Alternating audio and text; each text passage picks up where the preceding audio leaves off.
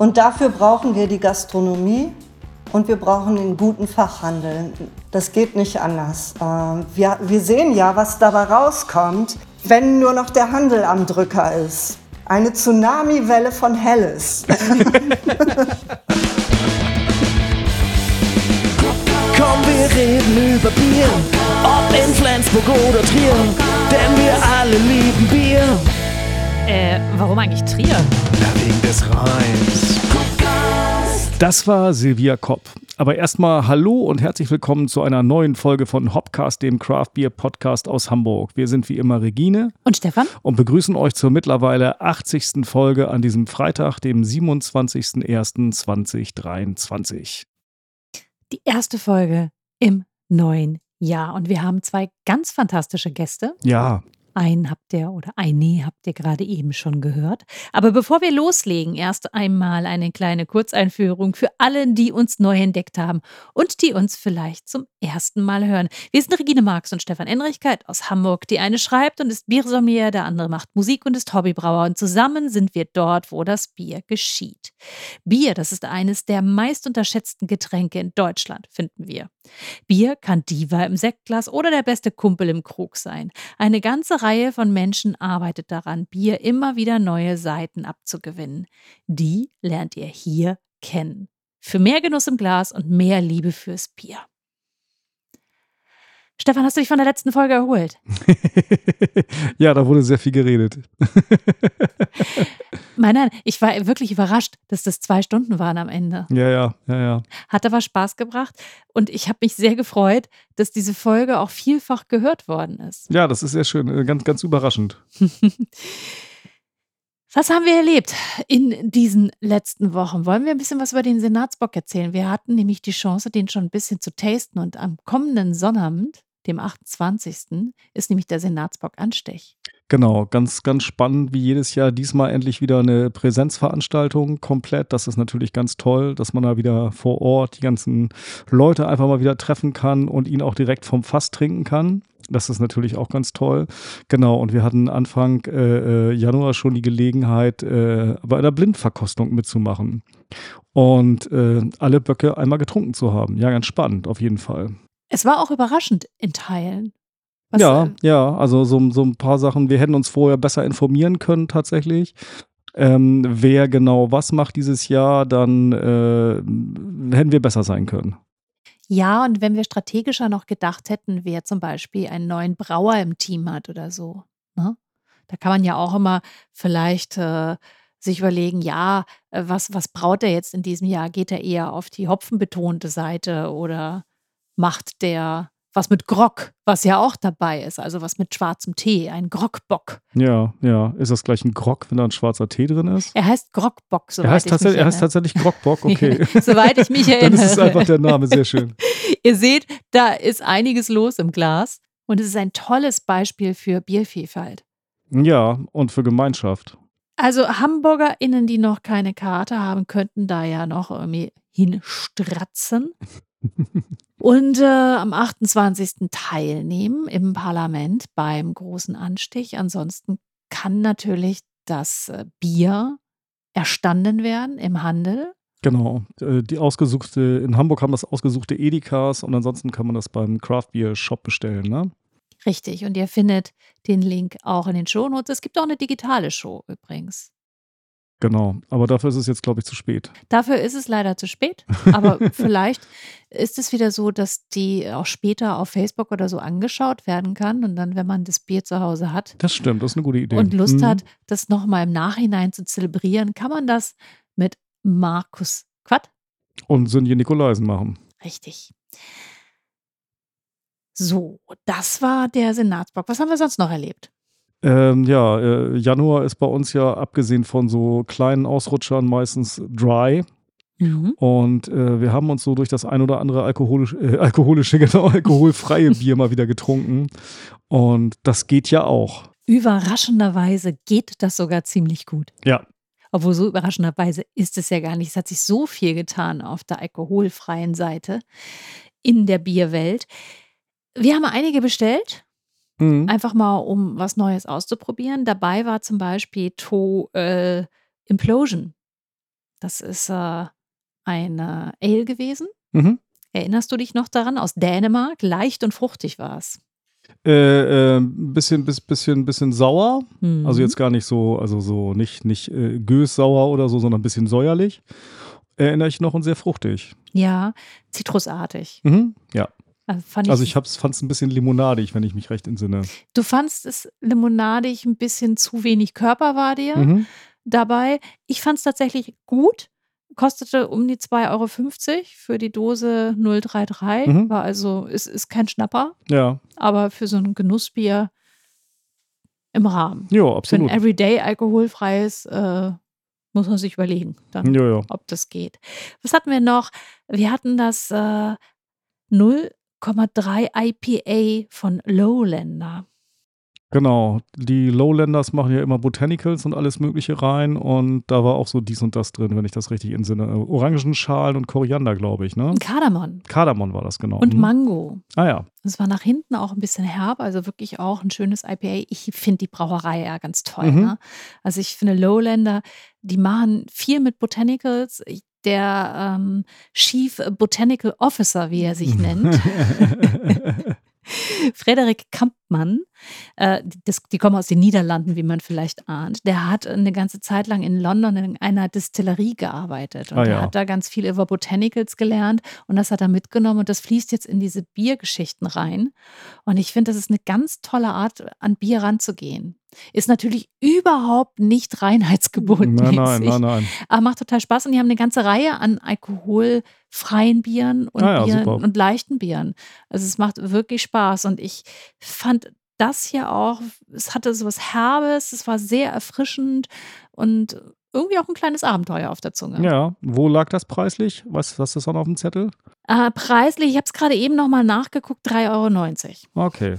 in der Flasche. Mhm. Was hatten wir noch? Wir hatten das Alco-Free Pale Ale von Sakisqui Alus. Habe ich bestimmt falsch ausgesprochen. Wo waren ich die freue mich, auf, ich freu mich auf Sprachnachrichten von Menschen, die das richtig Die aussprechen. waren aus, aus Estland, ne? Die kommen aus Litauen. Oder Litauen, ja. Ja, ja. 0,5 Umdrehung. Citra, ganz stark drinne, schmeckt man. Sehr grapefruitig. Ich fand das ganz fantastisch, sah Ja. auch sehr gut aus im Glas. Mhm. Das hatte so eine Grapefruit, bitte, daran erinnere ich mich noch. Mhm. 3,50 Euro die Dose. Ah ja. Ja, ansonsten, Entschuldigung, waren natürlich viele Klassiker am Start. Was wir hier jetzt auch gerade trinken, ist das Atlantic Ale von, von Störtebecker, alkoholfrei. Ja, ich kann das sagen, wir hatten noch das alkoholfreie Kellerbier von der Brauerei Rittmeier. 0,4 Umdrehung. Das arbeitet mit einer gestoppten Gärung, habe ich gelesen. Und äh, ist kalt gehopft mit, der, mit Cascade. Und da waren wir, also ich finde, es ist, ein- ist ein gutes Bier, Mhm. aber es ist natürlich recht süßlich. Ja. Ja, ich meine, es ist nach wie vor, also es gibt wirklich viele, viele, äh, ich meine, wir haben darüber 1,90 auch- Euro ist natürlich ein Argument. um Ja, ja, mal- ja. Mhm. Genau, wir haben ja viel schon drüber geredet. Es, es gibt dann doch immer noch viel, was wirklich so einen starken Würzegeschmack hat, muss man einfach mal sagen. Also, also wenn, wenn, wenn der nicht da ist, finde ich immer, wenn's, wenn's, auch wenn es nach irgendwelchen anderen Sachen schmeckt, finde ich das immer noch besser, als wenn dieser starke Würzegeschmack da ist. Vielleicht, äh, ich füge diese Biere mal auf die Homepage ein. Ja, ja. in dem Beitrag Mhm. zu diesem Podcast und in den Shownotes und vielleicht mögt ihr das einfach mal probieren oder habt auch Tipps für Biere, die ihr nicht nur im äh, trockenen Januar, sondern vielleicht auch in anderen Monaten des Jahres Ja, entdeckt, weil man kann das ja auch mal so außerhalb des Januars probieren, wenig Alkohol ja, zu total. trinken. Sollte man, sollte man sowieso öfter machen. Und es macht auch tatsächlich Spaß. Stefan, ich bin noch so ein bisschen, ich, ich habe hier gerade durch, durch Instagram gescrollt, ne? Und habe hier gerade was gesehen, was mich total betrübt. Okay. Und zwar macht Bier und Brot in Lübeck zu. Oh, die haben doch noch gar nicht so lange auf. Die haben tatsächlich nicht lange auf und die schreiben aber, sie mussten die Not, also die, die Reißleine ziehen, Okay.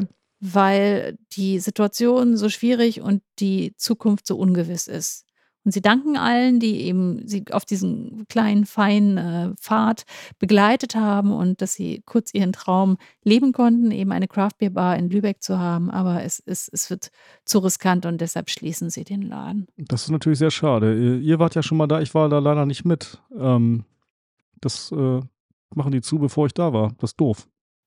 Du siehst, man muss sich manchmal beeilen im Leben. Ja, das stimmt. Einen ganzen Sommer hast du verstreichen lassen. das ist wirklich schade. Es war ein sehr schöner Ort und sehr bierbegeisterte Menschen dort. Und es gibt natürlich noch anders Ale, also die Brauerei gibt es ja glücklicherweise ja, ja. noch. Aber die Idee dieses Ladens in einer, an einer sehr prominenten Adresse mitten in der Altstadt in Lübeck, die ist jetzt hiermit erstmal auf Eis gelegt. Ja, Vielleicht kommen sie schade. wieder. Wir können ihn ja mal fragen. Wir hatten ihn zur Eröffnung ja auch in diesem Ja, Podcast ja. drin. Wir fragen mal nach, So was da das. so ist.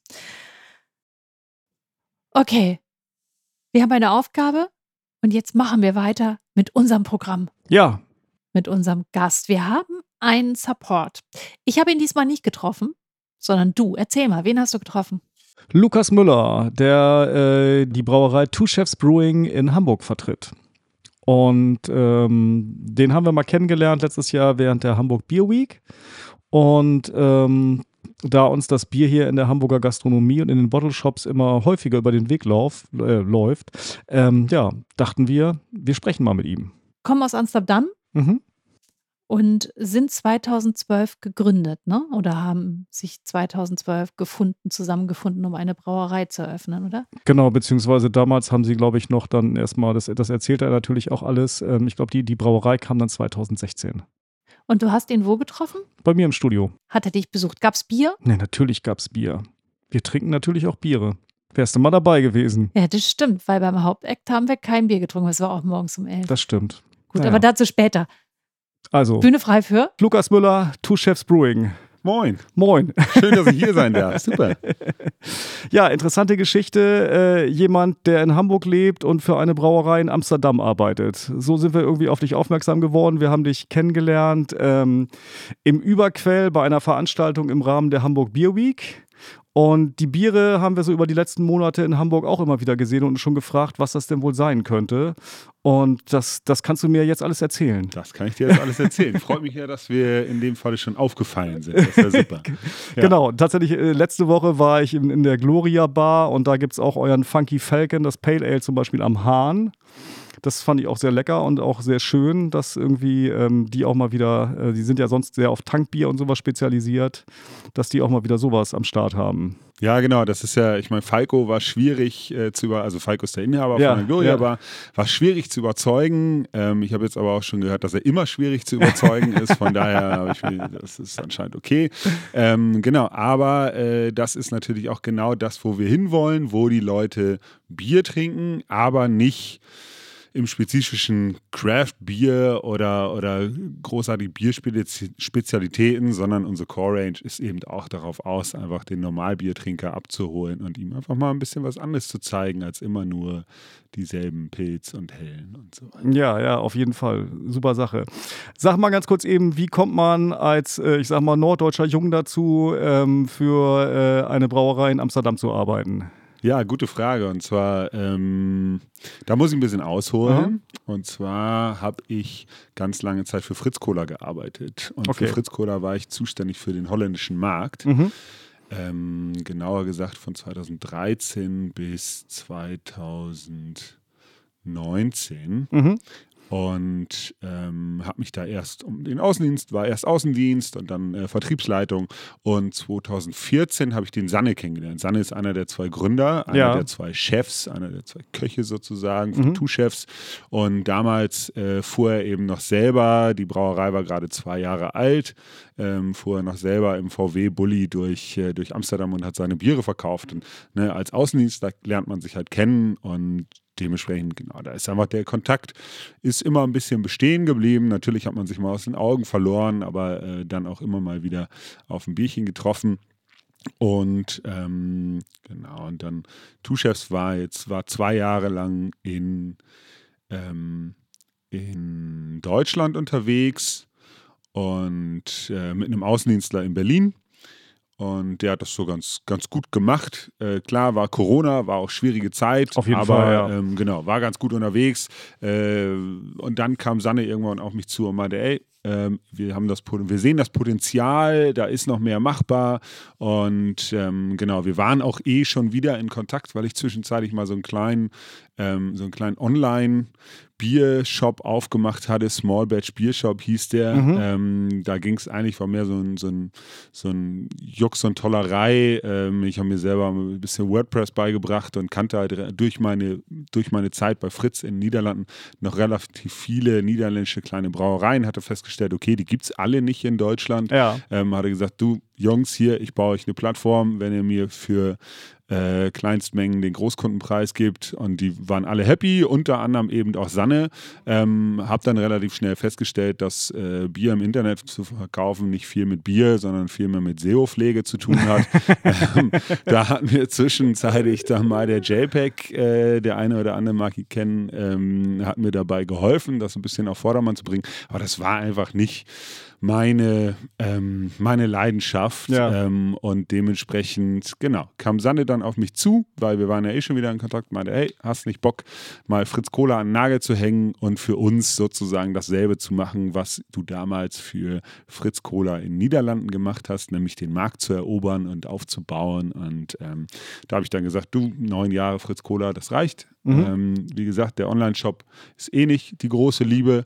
Ähm, dementsprechend, klar, warum nicht? Und so kam das dann. Ich wohnte sowieso schon in Hamburg Ja. ähm, aufgrund meiner, mein, meines Jobs bei Fritz.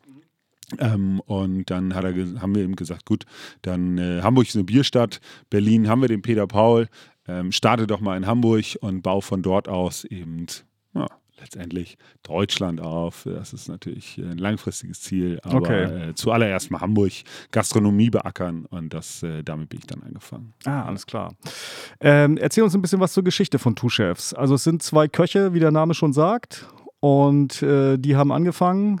2012. Okay. Genau. Also wir haben äh, jetzt diesen Sommer im Juni haben wir unser äh, zehnjähriges gefeiert, groß in, äh, in Amsterdam in der Brauerei.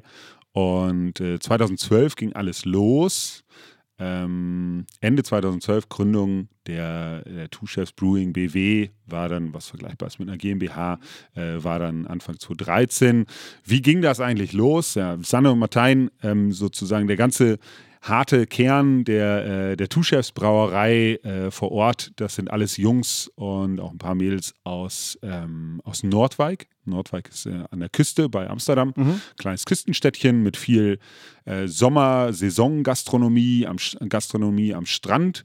Und ähm, da kennen sich Sanne und Martein, ähm, die kennen sich einfach dort aus der Gastronomie, weil sie da zusammen gearbeitet haben, als Küchenhilfe, als Koch ähm, und genau, haben dort eigentlich immer zusammen ähm, den, den Sommer verbracht, haben nebenher eben auch für sich selber mal ein IPA in der, ähm, in der, in der Küche von, von Sannes Mama gebraut, so wie das halt immer so anfängt. Ja, ja, ja. Und ähm, letztendlich zwischendurch dann auch mal andere Jobs gemacht, Recruiting und wirklich so Bürojobs, äh, letztendlich sich darin nicht heimisch gefühlt und eigentlich dann irgendwann gesagt, komm, ey, irgendwie, wir wissen doch, wie man eine Suppe kocht, äh, eine gute Suppe kochen, Bier ist doch so ähnlich, das, das können wir doch bestimmt auch und das können wir doch auch ein bisschen größer, komm, lass uns das Ding mal wirklich professionell aufziehen. Ja, ja. Ähm, auch weil sie eben halt schon äh, einige Connections in der Gastronomie hatten. Also die, die Intention war von vornherein, ein Bier für die Gastronomie zu brauen. Und da kam auch eigentlich dann direkt der Ruf äh, aus Amsterdam,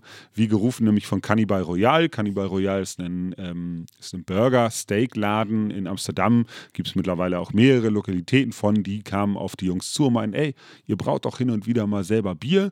Ähm, wir würden gern mal so ein, äh, unser eigenes so Private Label, Ja. ähm, ähm, Pilz, Pale Ale, ne, was, irgendwas crispy, ähm, easy drinkable, aber eben auch mit ein bisschen mehr ähm, einfach ein bisschen, bisschen mehr Geschmack drin sozusagen. Ja, ja. Das äh, würden wir gerne als Haus, Ha- Hausbier haben. Naja, wie es so ist, ne?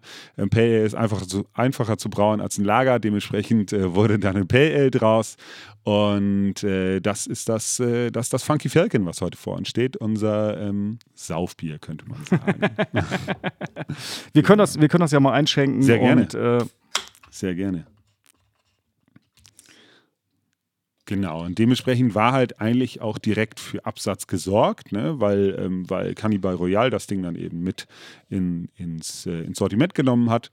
Und äh, so ging es los, 2012 ähm, bis 2015, 16 wirklich erstmal als, als Wanderbrauer unterwegs, ne, bei der Prüfbrauerei in Belgien abgefüllt, äh, bei anderen niederländischen Brauereien abgefüllt. Und ähm, dann war aber trotzdem natürlich auch der Ruf da, äh, einen, einen Koch, der steht auch selber in der Küche, ne, der schickt nicht irgendwo ein Rezept hin und hinten kommt ein Bier, kommt ein Gericht Ja, raus, ja, sondern ja. genau. Es war halt Ansage, hey, wir wollen das Ding selber machen.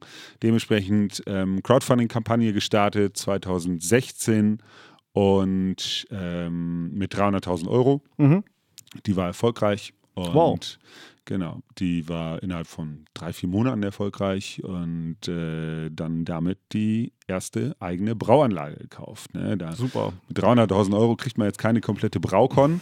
Dementsprechend ähm, sind die beiden dann mit, äh, zusammen mit Martins Vater äh, nach, ähm, nach China geflogen. Und Ah, okay. haben da die ersten Brauutensilien gekauft und äh, dann wirklich in Nacht- und Nebel-Aktion selber in der Lagerhalle, die immer noch unsere Brauerei ist, im Amsterdamer Hafen, äh, zusammengeschraubt. Und äh, genau, dann ging es los. Ja, cool.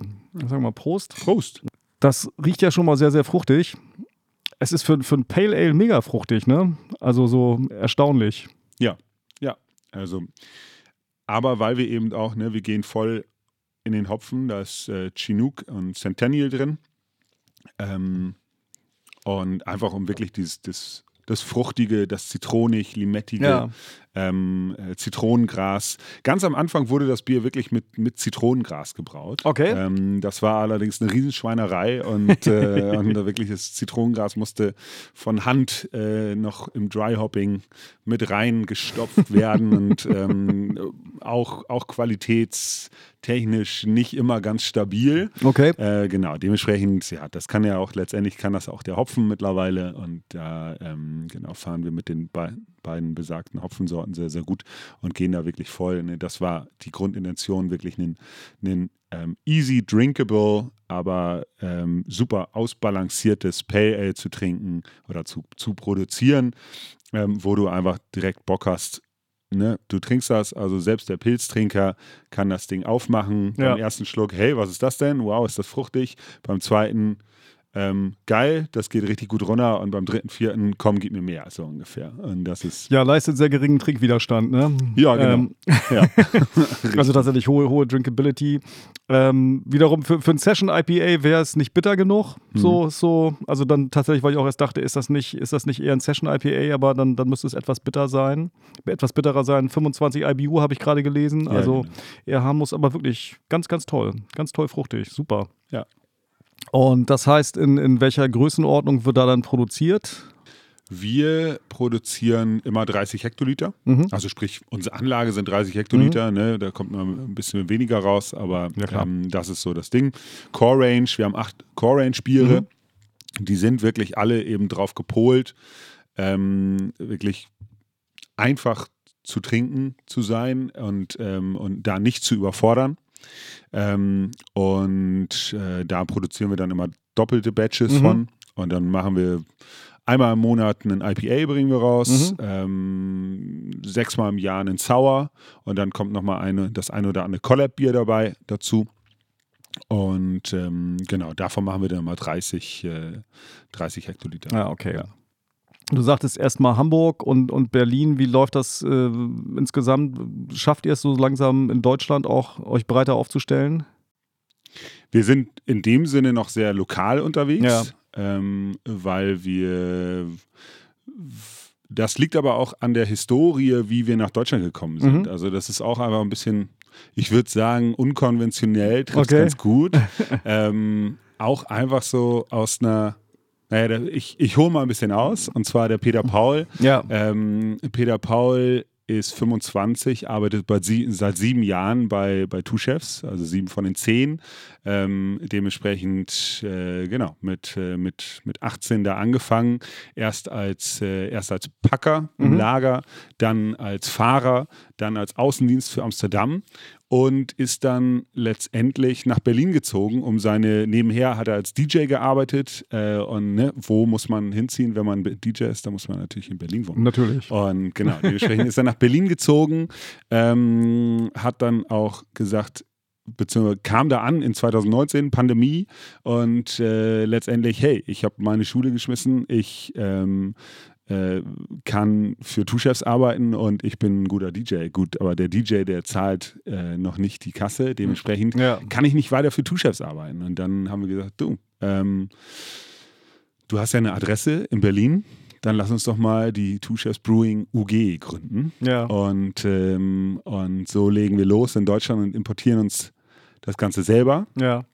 und schauen mal, wo die Reise hingeht. Genau. Ja, das ist einfach, ne, das ist ein bisschen der holländische Stil. Einfach mal machen, einfach mal ausprobieren. Ja. Und dann schaut mal, wo die Reise hingeht. Und ähm, dementsprechend, so ging das los mit Two Chefs. Und ähm, dementsprechend haben wir uns auch nicht großartig auf die Suche gemacht nach einem Importeur, äh, sondern haben einfach mal lokal geschaut, was so machbar ist. Und das ist eben immer noch, wie wir arbeiten. Äh, dementsprechend, wir haben unsere Lager äh, in Berlin, in, äh, in, in Hamburg und ähm, liefern da einfach selber aus und äh, sind da eben sehr, sehr lokal unterwegs. Aber klar, wir haben jetzt mittlerweile, äh, uns gibt bei Biothek. Genau, habe ich ähm, gerade eben bei der ja. Recherche auch gesehen. Ja, genau. ja, genau. Und äh, so ein paar in, äh, in Köln beim Bierlager, Bierzwerg in Greven. Also in dem Sinne, ja, wir, wir, wir wachsen stetig, auch deutschlandweit. Ähm, wir haben den ersten Kunden in Karlsruhe ähm, mit der Phonobar. Ähm, dementsprechend, ja, wir bewegen uns da weiter. Aber zuallererst ist es für uns eben wichtig. Letztens kam ein Gastronom auf mich zu. Ähm, der Ösi vom Sword und Silver und äh, die uns eben jetzt auch schon fast ein Jahr lang im Sortiment haben mit unserem Bon Chef, unserem New England IPA und der meinte, hey, du, Lukas, ich habe das Gefühl, ihr seid so richtig angekommen in Hamburg. Und das ist natürlich ein, das ist ein schönes Kompliment, äh, besonders von jemandem, der nicht im, in der Craft-Bier-Welt unterwegs ist, sondern der wirklich gastronomisch unterwegs Ja. ist äh, und da eben auch äh, ein großes Netzwerk hat und von so jemandem das zu hören, zu, zu, zu hören, hey, okay, ich, ich registriere euch auf der gastronomischen Landkarte. Das ist genau das, was wir wollen. Und in dem Sinne ähm, äh, haben wir da auch gar nicht den Stress, jetzt zu sagen, wir müssen jetzt direkt ähm, in, in, in allen Städten irgendwie äh, parat sein, sondern es ist schön, ähm, jetzt gerade heute kam aus Berlin ein Foto von der Space Medusa Bar, ein alter Kunde, der jetzt äh, das, das erste Mal einen, eine Lampe von uns aufgehängt hat. Und sowas ist ein, also draußen am, am, am Giebel. Und das Ja, ist ein, ja, ja. ein Riesen-Highlight. Ja, super. Ähm, genau, dort eben stattzufinden und äh, wirklich in dem Sinne die, die, die Stadt zu beackern und, und dort heimisch zu werden. Und ähm, genau, dementsprechend, das ist, ist ganz schön. Und jetzt haben wir zum Beispiel gerade mit Berlo haben wir ein, äh, eine Collab gebraut.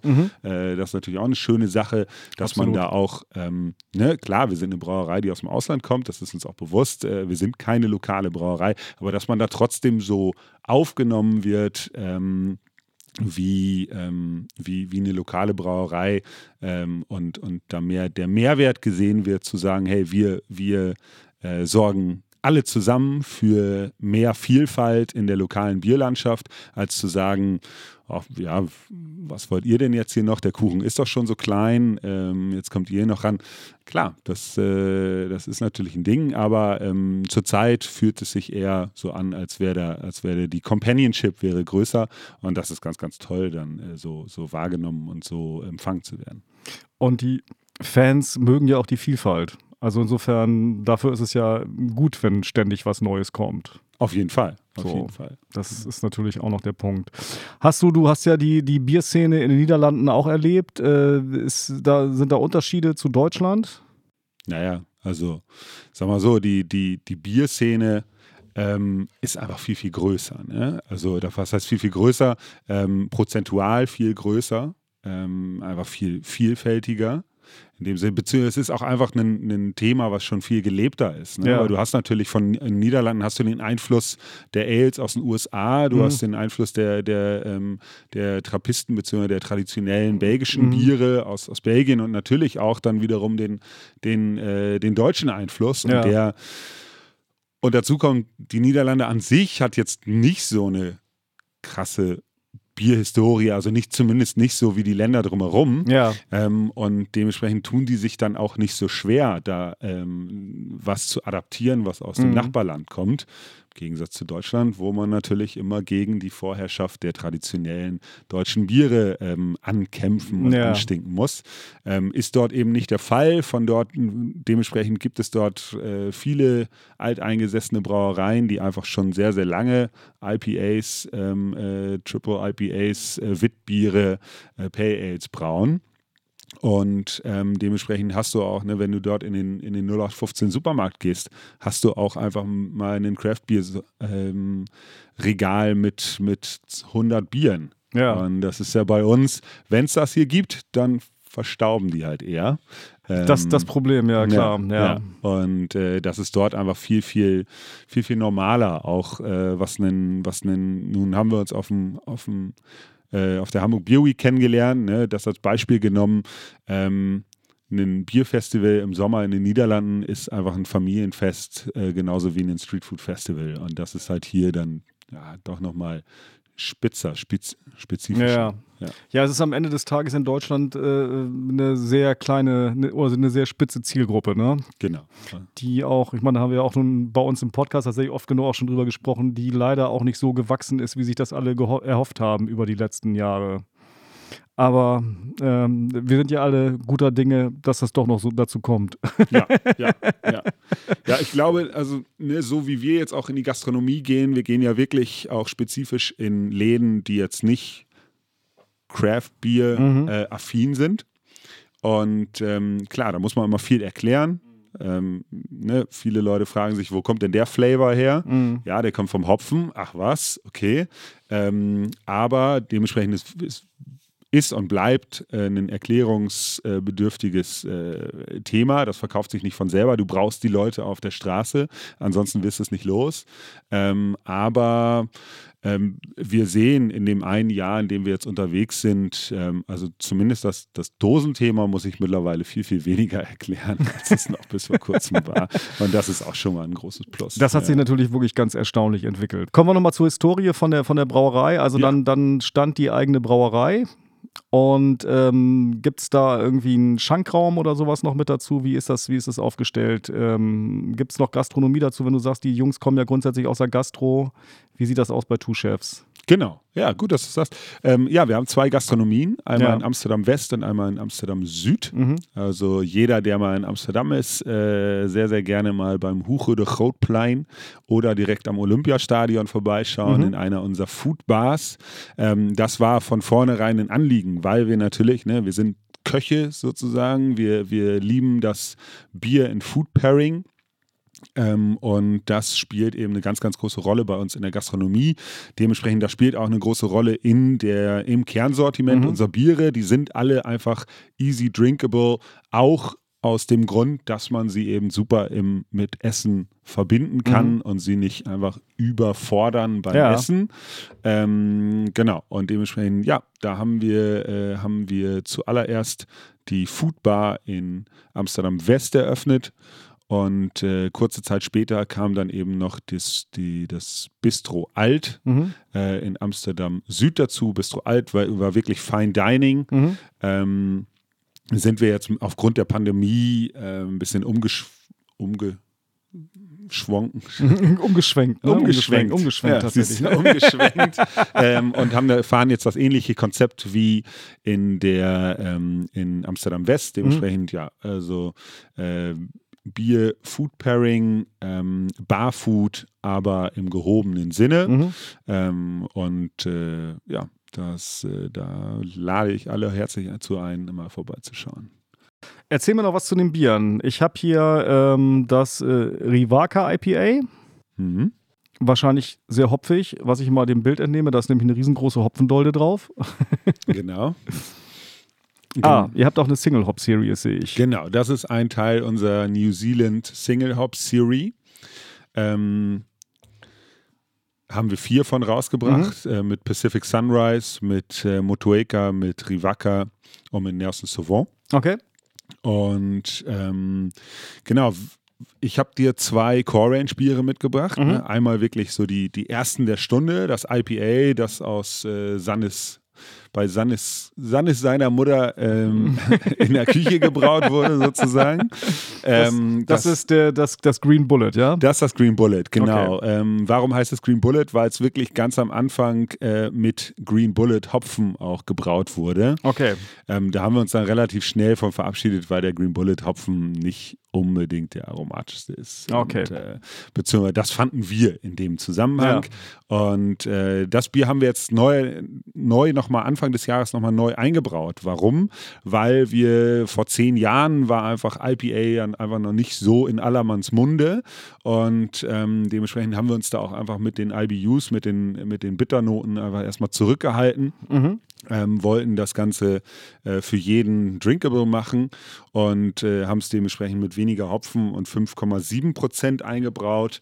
Und jetzt Anfang des Jahres, gut, mittlerweile braucht man zumindest in den Niederlanden, aber auch in Deutschland sind wir auf einem guten Weg, niemandem mehr zu erklären, was ein, äh, was ein IPA ist. Dementsprechend haben wir es nochmal ein bisschen höher mit äh, 6,5 und, äh, und höheren Mal 45, 45 IBUs. Genau, genau. Und einfach nochmal ein bisschen mehr, mehr Hopfen eingebraut. Und ich finde es wirklich ein großartiges, besonders für eine Core-Range, wo ja auch immer ne, irgendwo preislich das eine Rolle spielt. Äh, wirklich ein großartiges äh, IPA, die Pinion-Noten, die, die, die kommen super raus, aber trotzdem auch die Juiciness. Ähm, super fruchtiges Bier, ganz, ganz toll. Und äh, genau, genau, zum Funky Falcon habe ich ja schon einiges erzählt. Ja. Ähm, wir sind da eine relativ, sagen wir so, für, für eine Craft-Bier-Brauerei eine unkonventionelle Richtung gegangen, weil wir mit unserer Core-Range, sagen wir so, viele Brauereien gehen natürlich erstmal je größer, desto, also höher, größer, schneller. Ähm, ne? Und irgendwann realisiert man sich dann, um marktfähig zu bleiben, brauchen wir auch einfach mal ein einfaches Ale. Ja. Und bei uns ging es die andere Richtung. Also wir sind, wir haben wirklich ganz, ganz lange an unserer Core Range gebastelt, um die so ähm, so ausbalanciert wie möglich zu machen. Ähm, haben dahingehend natürlich Untapped-Punkte eingebüßt, würde ich mal sagen, weil wir für den ähm, für den Craft-Bier-Fanatiker dann einfach nicht genug ins Bier gestopft haben. Ja, sozusagen. ja, ja. Und ähm, genau, da arbeiten wir jetzt gerade dran ähm, und das machen wir mit unseren Specials, um einfach mal, da lassen wir mal die Hosen runter und zeigen wir mal, was wir sonst noch so können. Ja. Ähm, und das ist, da ist vor allen Dingen unser Braumeister Tony, der ist da federführend. Mhm. Ähm, dazu auch nochmal kurz Historie. Die zwei Jungs haben natürlich immer selber gebraut. Dann irgendwann war die eigene Brauerei da. 2016 da haben sie sich gedacht, okay, jetzt brauchen wir dann doch mal einen Braumeister, der das vielleicht auch wirklich äh, studiert hat. Ja. Haben den Sepp gefunden. Äh, Sebastian Feind ist, ähm, ist zurzeit Braumeister bei Brewdog Ja. in Berlin.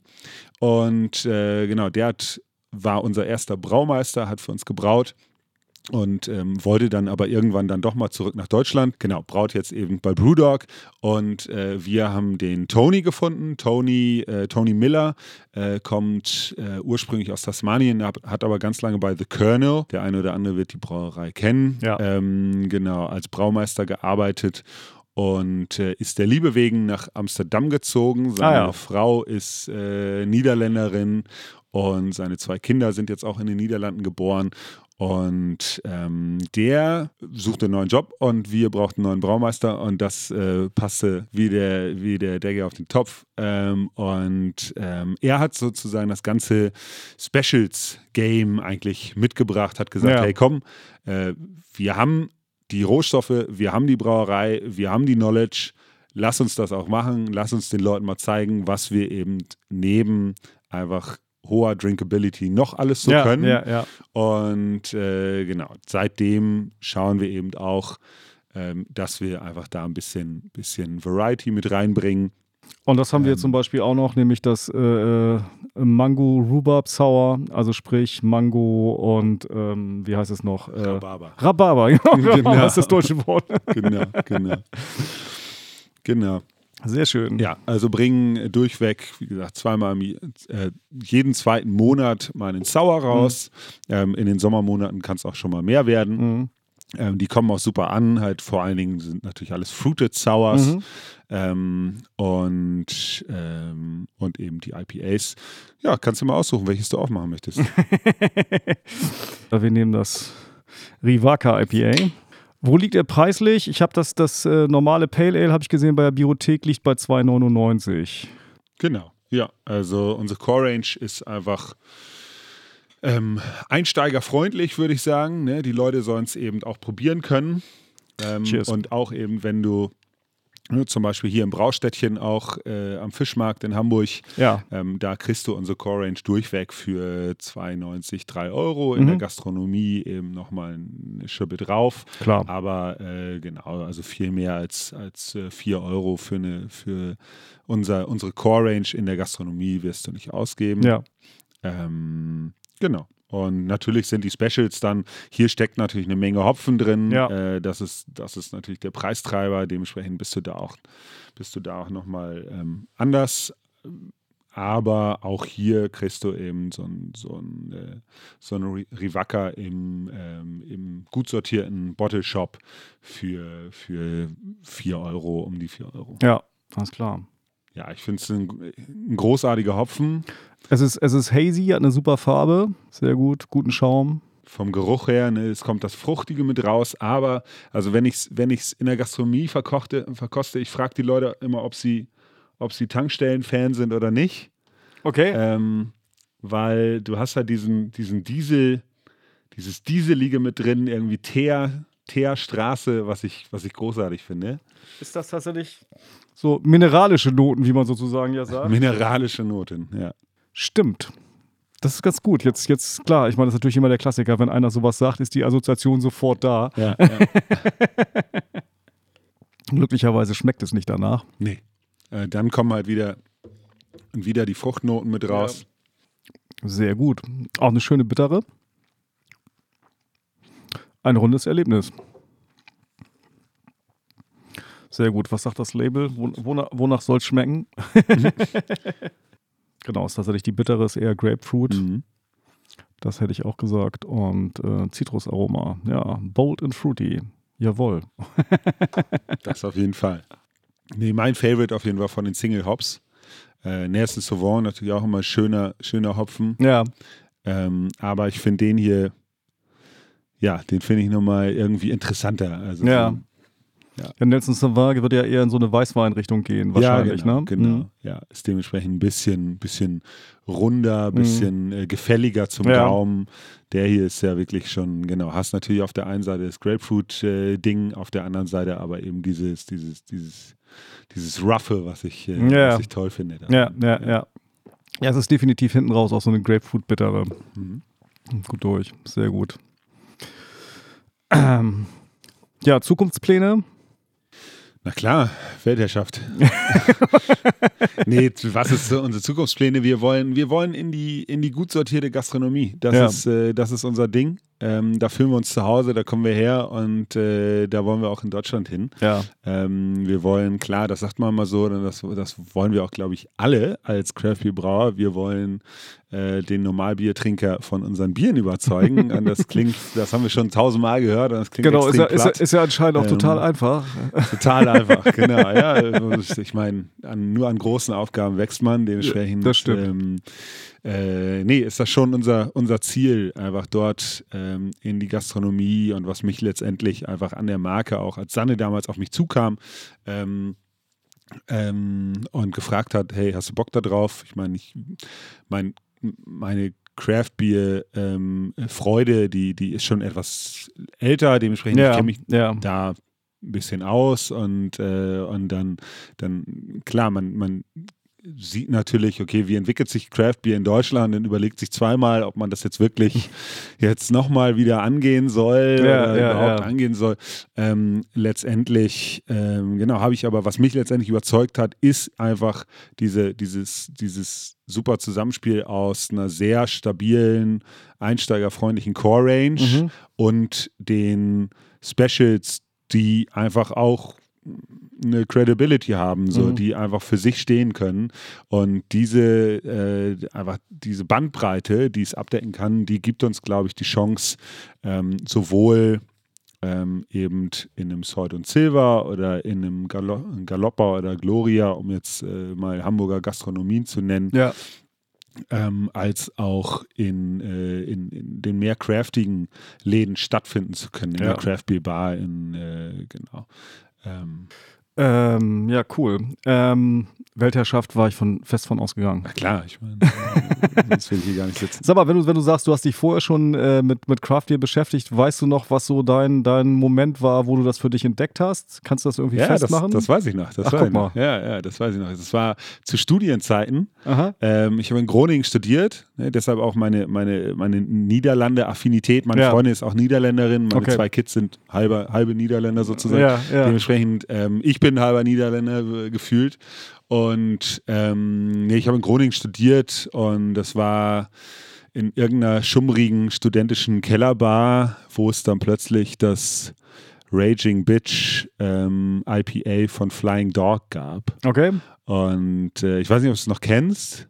Ich habe Fly, Flying Dog immerhin so vom Label her vor Augen. ich Ja, weiß das war genau. so. dieses, ne, du hast, glaube ich, auch, nee, äh, du hast hier ein paar Filmposter, aber äh, Fear and Loathing hast du jetzt nicht hier hängen. Nee. Genau, der Zeichner von Fear and Loathing in Las Vegas, der macht ja auch die, also der, der die Zeichnung da Ja, gemacht ja. hat, ne, macht ja auch eben äh, Fear and äh, Flying Dog. Ja. Und ähm, genau, dementsprechend ein tolles Label, äh, extrem Hopf, extreme Hopfenbitterkeit. Ja. Ähm, und ähm, in dem studentischen Pub einfach immer nur irgendwelche ja, Heinekens und Kölsch ja, und was man halt immer so trinkt. Und plötzlich hatte ich so ein, das, das äh, Raging Bitch in der Hand und ich dachte, alter Schwede, was geht denn hier ab? So, was, das, das ist Bier und das geht und das geile Label dazu und dieser abgefahrene Name und äh, sowas kann man halt auch machen. Ja. So, und das, äh, das war wirklich ein Eye-Opener, das war geil.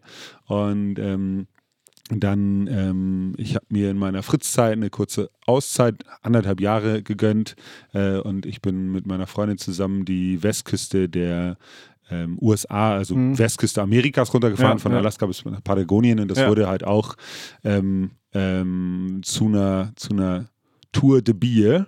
Okay. Ähm, also die ganzen, wir waren bei Lagunitas, bei Rogue, bei ähm, äh, Anchor Steam, Mhm. ähm, San Diego, das eine oder andere besucht Stone Brew in Escondido und äh, genau, dementsprechend da ist es auch einfach nochmal noch mal gewachsen, der, Alles klar. Äh, die, die, die, die Bierliebe und die Bierliebe vor allen Dingen zu, äh, zu hopfigen Bieren und genau, dementsprechend, ja, da kann ich mich noch gut dran erinnern, was, äh, wie der, der, der, der, der Weg, der ja, Weg sehr hierhin, gut. äh, Sehr gut. ist. Ja, ja. Wir haben immer eine Abschlussfrage. ja, na klar. Und die Abschlussfrage ist immer die nach dem Bier für die einsame Insel, das Desert Island Bier. Das Desert Island Bier. Okay, schwierig, schwierig. Ne, also auf der Insel ist es auch auf magische Art und Weise, es ist immer frisch und kalt da. Also da muss man Ja. sich keine Gedanken machen mit der Lagerung oder so, aber quasi, ne, ist ja verklausuliert die Frage nach dem Lieblingsbier eigentlich. Ja, okay, okay. Also ähm, äh, viel bedeutet in meiner in meiner Bier ähm, in meiner Bierwanderung sozusagen hatten wir auch das das äh, Pecan Mud Cake von von Omnipollo. Ja. Das hat wirklich auch noch mal auch noch mal einiges bewirkt bei mir. Das ist ja eher so ein Bier für die kalte Insel. Genau, Ne? deshalb wollte ich das gerade sagen. Ich wollte es mal kurz genannt haben, aber es wird es nicht, weil das ist mehr so, genau, sollte ich irgendwann mal vom Kamin stranden, dann ist das genau, das richtige Bier. Aber ähm, nee, da würde ich ähm, das Brown Sugar, auch wenn die Brauerei ne, gehört mittlerweile teilweise zu Heineken, das ist schade, aber trotzdem das Brown Sugar Substitute Ale von Lagunitas Mhm. hat mich den kompletten Weg entlang der Westküste der USA begleitet. Ah, sehr schön, durch schöne Erinnerung. Redwoods, durch ähm, die, die, die Wälder Washington States, durch äh, äh, die, die gerade verbrannten Teile Kaliforniens Ja. und dementsprechend ähm, genau, da zählt wahrscheinlich mehr die Erinnerung als wirklich das Bier, aber ganz egal, äh, trotzdem, das, ähm, das verbinde ich immer mit, mit äh, Endless Summer Ja. sozusagen. Und Ja, gut, ich das glaube, passt das passt für die super. Insel besser als der Kamin. Und den, Das glaube ich auch. Das. Ja. Alles klar, super. Lukas, ich danke dir für das Gespräch. Danke, danke dir. Hopcast, Komm, wir reden über Bier.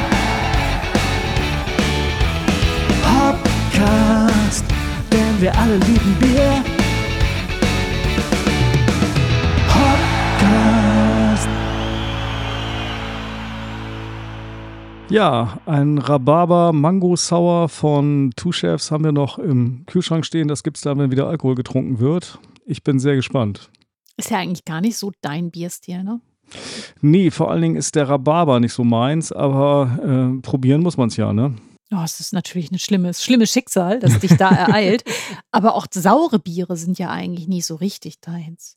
Also nicht so richtig, richtig. Nicht so hundertprozentig, aber äh, schon, schon eher als Rauchbier. das wissen wir ja jetzt. aber es war doch gar nicht so ein schlimmes Rauchbier. Also für alle, die sich jetzt fragen, was reden die da über Rauchbier, den kann ich empfehlen, in die letzte Folge reinzuhören. Da hat Stefan sich wirklich vehement gegen Rauchbier gewehrt und er ist doch nicht drum rumgekommen. Und es war auch gar nicht so schlimm. Okay. Es scheint mir, um es mit deinen Worten zu sagen, ein schönes Gespräch gewesen Ja, das war, war ein schönes Gespräch mit Lukas, auf jeden Fall. Und ich finde äh, Two Chefs auf jeden Fall eine Geschichte, die wir weiter beobachten werden. Mhm. Die äh, genau hier in Hamburg ja ganz gut zu kriegen ist, gerade in der Gastronomie. Und da freut man sich immer, wenn dann mal so ein Bierchen am Hahn ist irgendwo. Ja, das Schöne ist, die sind dann auch so überraschend da. Also wenn du in so Läden gehst, wo du jetzt nicht zwingend hingehst, weil du eine kreative Bierauswahl erwartest. Genau, das, das, das sagt er ja auch im Und dann Gespräch. stehen die da auf Mhm, einmal. Genau. So, das ist, finde ich, wirklich eine schöne Strategie. ja, ja, absolut. Ja. Und es muss ja auch erstmal gar nicht die Weltherrschaft sein, wie wir hören. Kleine Ziele soll man sich setzen, Mhm. dann kann man sie nämlich besser erreichen. Genau. In, in kleinen Schritten, alles in kleinen Schritten. Also auch hier haben sie eine gute Strategie. Absolut. Wollen wir zu unserem Hauptakt kommen? Ja, sehr gerne. Silvia Kopp. Ich freue mich ja wahnsinnig, dass wir sie in diesem Podcast haben, Mhm. weil sie wirklich jede Menge Bier-Know-how hat. Die Frau hat ja schon in Bier gemacht, da haben wir beide noch an der Flensflasche genuckelt. Ich sag's dir. Ich habe eher an der Becks-Flasche genuckelt, egal. Oh, immer diese.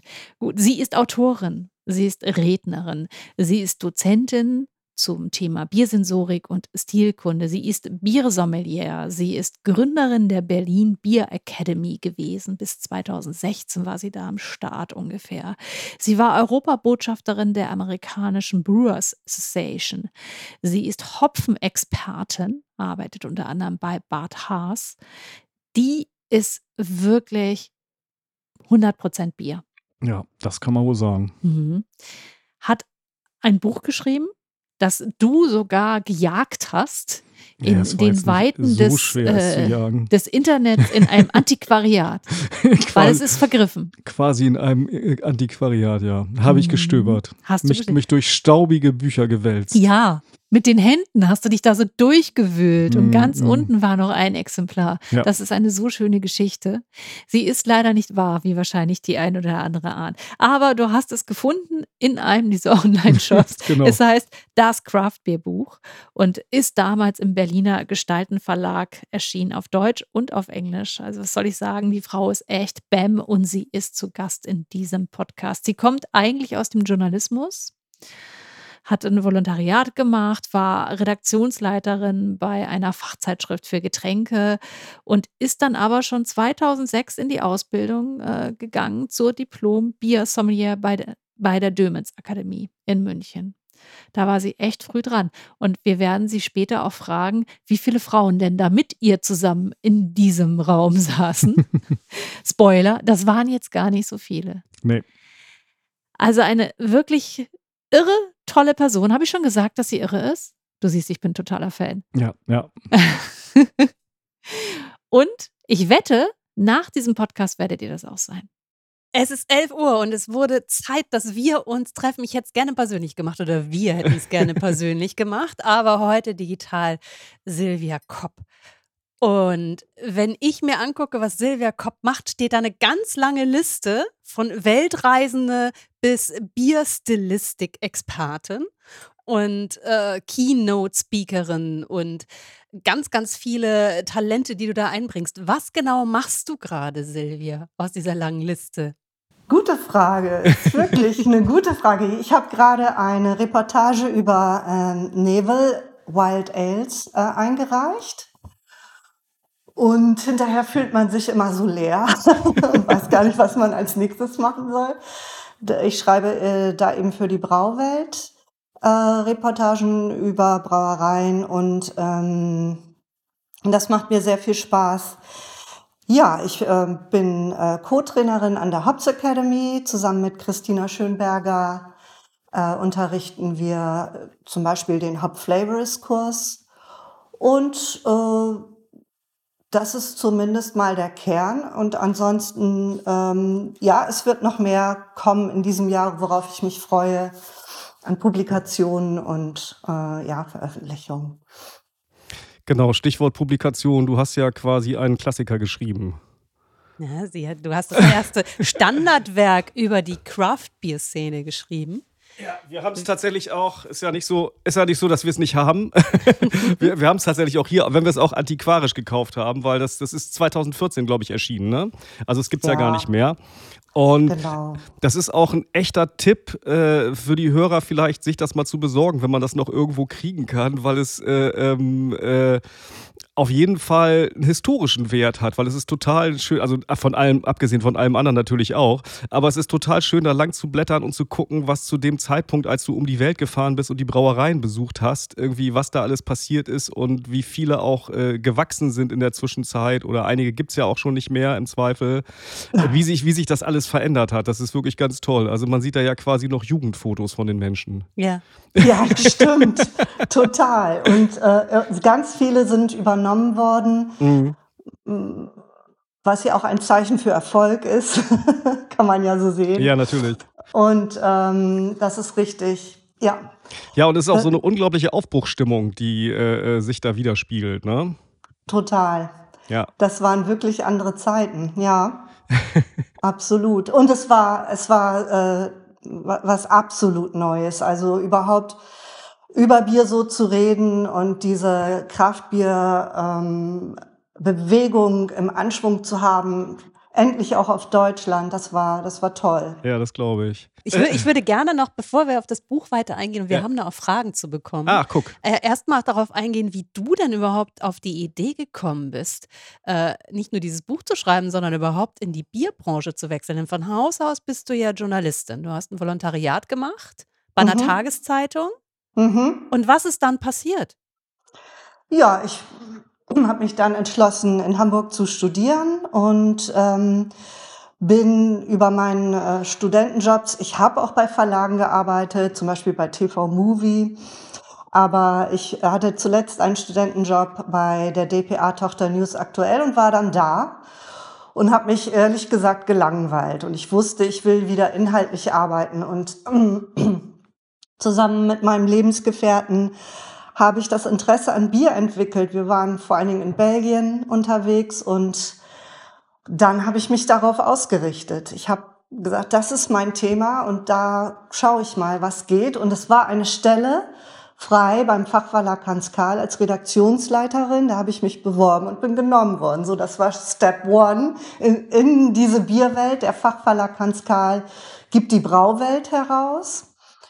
Und ähm, und so kam ich in die Branche und ähm, das hat leider nicht allzu lange gedauert, weil das Heft äh, hatte einen Relaunch, aber das Versprechen nicht gehalten, ein super großer Erfolg zu werden, so wie der Verlag sich das vorgestellt hat, so dass ich schon nach drei Jahren dort äh, entlassen wurde und äh, hatte aber gleichzeitig die Möglichkeit, diese Biersommelier-Ausbildung zu machen und das war so etwas, wo ich dachte, ja, das, das ist eigentlich von meinem Ursprung her, die belgischen Biere so begeistert äh, getrunken zu haben, was ich machen will.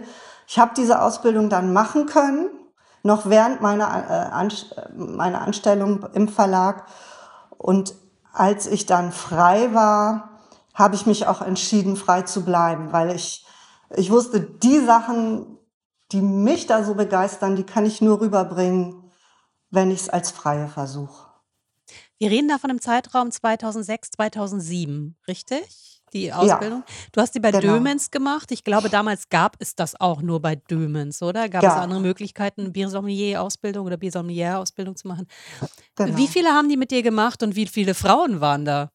Sehr gute Frage. Ich, ähm, ja, das waren so zwölf, Kursgröße zwölf Leute und wir waren vielleicht drei Frauen. Da war noch eine aus Bremen, ich bin ja auch in Bremen geboren, die kam aus der Gastronomie ähm, und eine weitere aus der Schweiz. Klar, Frauen in der Minderzahl. Ich weiß nicht, wie das bei dir war, Regine, aber Schon besser, tatsächlich. Ja, ja, ja. ja, Da waren ja. durchaus mehr Frauen.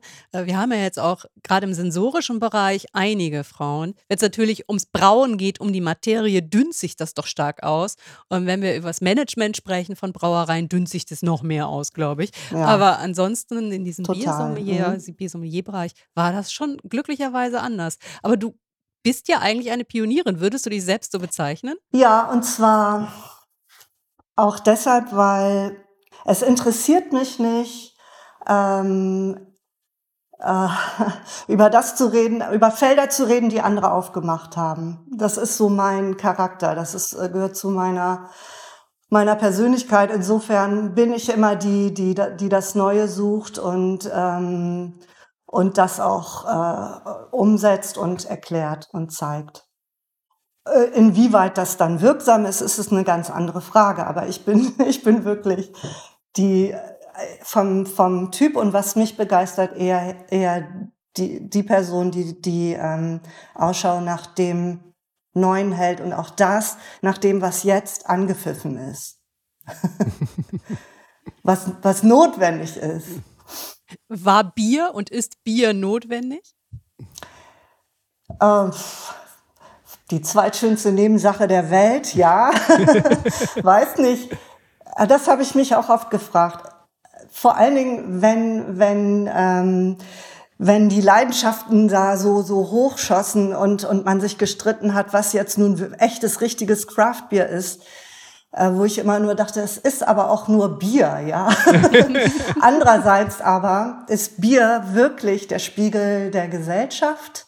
Wenn wir schauen, welche Rolle das Bier jeweils einnimmt durch die vielen Epochen, dann ist das Bier auch immer Pionier, immer vorneweg an der gesellschaftlichen Entwicklung. Und ähm, da kann man sehr viel dran ablesen. Wir alle sind auch nur so emotional mit diesem Bier verbunden, weil es dieses kollektive Wissen darum gibt. Also nicht nur, aber auch. Meinst du mit wir alle Menschen, die jetzt äh, sich mehr mit der Bierkultur auseinandersetzen oder wir alle das ganz große Kollektiv, sprich die Gesellschaft? Naja, ich, ich meine schon das große Kollektiv, aber es betrifft natürlich die, die sich, die überhaupt Bier trinken, sagen wir mal. Ja. Äh, Also Leute, die gar keinen Zugang dazu haben, nicht. Aber ich denke, es ist schon, ja, es ist, es ist ein Kulturprodukt und hat die Menschheit durch alle Epochen begleitet. Und äh, diese Verbindung ist einfach spürbar. Hm. Wir nennen es in unserem Podcast ja gerne die längste Liebesgeschichte der Welt seit mehr als 10.000 Jahren. Sozusagen, ja. Sehr schön, ja. Immer wieder Super. mit Krisen, aber immer noch da vorneweg. Du hast diese Craftbeer-Bewegung ja auch durchs Reisen kennengelernt. Du sagtest Belgien, äh, du hast, glaube ich, auch im Ausland studiert, in den USA. Mhm. Also, das, ich glaube, du hast aus dem Ausland diesen, diese ganze Geschichte mitgenommen und hast dich gefreut damals, ah, es passiert was in Deutschland. Hm. Wann war das, als du das registriert hast? Ähm, das war eigentlich wirklich zu Beginn ähm, meiner äh, freien, freien Arbeit. 2007 war ein bemerkenswertes Jahr. Ich war dabei, als Garrett Oliver ähm, bei Schneider Weiße den Hopfen in den Kessel geschmissen Ja. hat, um die Hopfenweiße einzubrauen. Ein ikonischer Und Moment. Ein ikonischer Moment ähm, und ähm, dann hinterher im Tasting äh, unter großen Vorwarnungen das erste IPA getrunken habe ähm, und, und begeistert war. Also ja. Äh, ähm, äh, und zur gleichen Zeit muss man ja sagen, um die Zeit wurde auch äh, äh, Fuhrmann von Mikkeler ähm, in Dänemark, der der hatte sich gegründet. Und man hörte auch Brewdog äh, durch die Medien rasseln mit ihrem Sink the Bismarck und diesem Streit. Also die waren ja sogar in der Bild-Zeitung und es ging los in Europa. Ja. Und ich, ich äh, war damals so dankbar für jedes IPA, das auf, auf, in Deutschland gebraut war. Und das, das war zum Beispiel ähm, Fritz Wölfing, Ale, Ale Mania, damals hieß das noch Fritz Ale. Das war e-, Erik Toft ähm, bei der Schönramer Brauerei. Und ja, wen kann man noch nennen? Das sind jetzt erstmal die beiden. Ach so, natürlich. Und die Braufaktum-Geschichten kamen dann auch etwas später. Aber das waren zunächst mal die einzigen Bezugsquellen, die wir überhaupt zur Verfügung hatten. Und dann hast du angefangen, äh, die Kunde sozusagen reinzutragen in die Gesellschaft. Das fühlt sich so wahrscheinlich an wie eine kleine Mission, oder? Darüber ja, das, war, das war so ein bisschen so.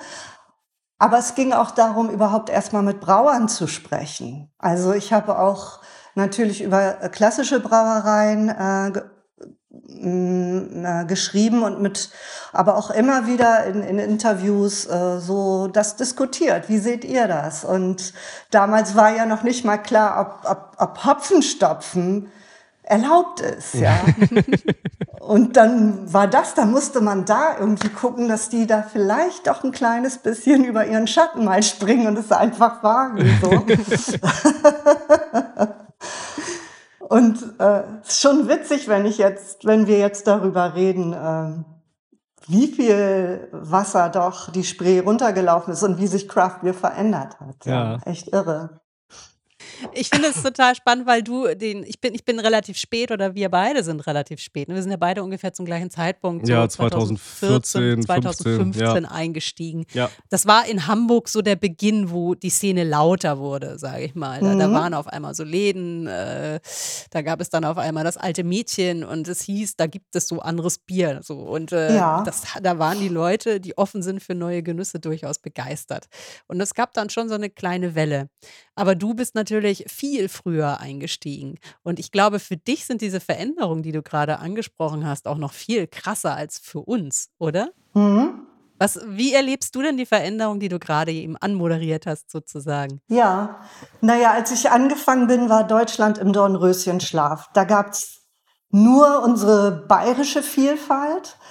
Aber von meinen Erfahrungen und aus der Zusammenarbeit mit Brauereien damals wusste ich auch schon da, das ist nicht weit her. Die wollen eigentlich alle so schmecken wie große Fernsehbiermarken, um verkauft werden zu können und, und dass sich auch die Bierstile äh, diesem Ideal an, angenähert haben. Und ähm, ich, ich weiß noch, ich habe, ich hab, es gab auch keine Nachfrage oder Relevanz für Tastings. Ich hatte mal einen Auftrag für eine große Brauereigruppe, ähm, äh, ein Biermenü zu moderieren und zu kreieren. Ja, aber es sollten alle Pilzbiere dieser, dieser Brauereigruppe sein. Und das war einfach schrecklich. Am Ende ging der Journalist raus äh, und sagte, sag ich ja, Bier geht immer. und und äh, aber nun gut. Ähm, ich habe dann am Anfang eben mehr geschrieben und, und äh, nicht so viele Tastings gemacht, logischerweise. Und ich äh, über das Schreiben, und das war eigentlich mein Einstieg ins amerikanische Craft Beer. Ich war in den 90ern mit dem Studium da, also zehn Jahre später bin ich dann ähm, für äh, Essen und Trinken äh, in die USA gereist. Ich habe mir das Great American Beer Festival angeschaut, drüber geschrieben und ich durfte Garrett Oliver nochmal in New York interviewen. Und mir war da schon klar, einfach weil das da so sprudelte und äh, so energetisch war, dass das nach Europa und nach Deutschland auch kommen würde. Und ähm, aber, aber wann und wie, da konnte man sich ja nicht sicher sein. Also fährt man zurück und arbeitet mit dem, was man hat. Und wie ist der Stand heute aus deiner Sicht? Ja, ich denke, irre Entwicklung eine Dekade Craft Beer in Deutschland. Wir waren vielleicht das letzte Land in Europa, was auf diesen Wagen gesprungen ist. Aber ähm, ich, ich finde es enorm. Ich finde, wir, wir sind ein bisschen, es stagniert ein bisschen. Mhm. Und ähm, ich war auch zwischendurch ziemlich gelangweilt, weil mir eine Entwicklung, die fand ich am Anfang sensationell, nämlich Juicy and Hazy Biere. Mhm. Und dann gibt's noch, ja, dann gibt's noch Fruchtsau äh, Fruchtbiere und Pastry-Biere. Ähm, das, das stagniert und das ähm, fühlt sich auch nicht mehr authentisch an für mich, für meine äh, äh, Seite. Aber ich will denen nichts vorwerfen. Die haben immerhin geschafft, einen Markt über Social Media zu eröffnen, der, der, äh, der für diese Brauereien wunderbar funktioniert. Aber ich, also ich persönlich sehe da auch Grenzen. Was meinst Und, du mit nicht mehr authentisch? Naja, ich, ich, ähm, ich habe so den Eindruck, Sie sind angetreten, Biere zu brauen, die Sie selber mögen. Das sagt mhm. aber ja jeder. Und das ist ja auch richtig. So soll es ja auch sein. Ja. Aber letztendlich, äh, was, was produziert wird, sind immer Spin-offs. Das heißt immer Varianten der gleichen Sorte. Mhm. Und das sind für mich keine, erstmal keine ausgereiften Biere, sondern Experimente. Ja. Diese Brauer kommunizieren nicht, wohin sie mit jedem Spin-off wollen. Es steht nur noch drauf, welche Hopfensorten drin sind und vielleicht welch, was, was, welches Malzprofil da drin ist. Und letztendlich ist es ein reaktiver Aktionismus, nämlich auf einen Nachfragesog, der von außen kommt. Das ja. heißt, wenn ich ein neues Bier kreiere, poste und dann neues Artwork auf der Verpackung ist, verkaufe ich auch, sonst nicht.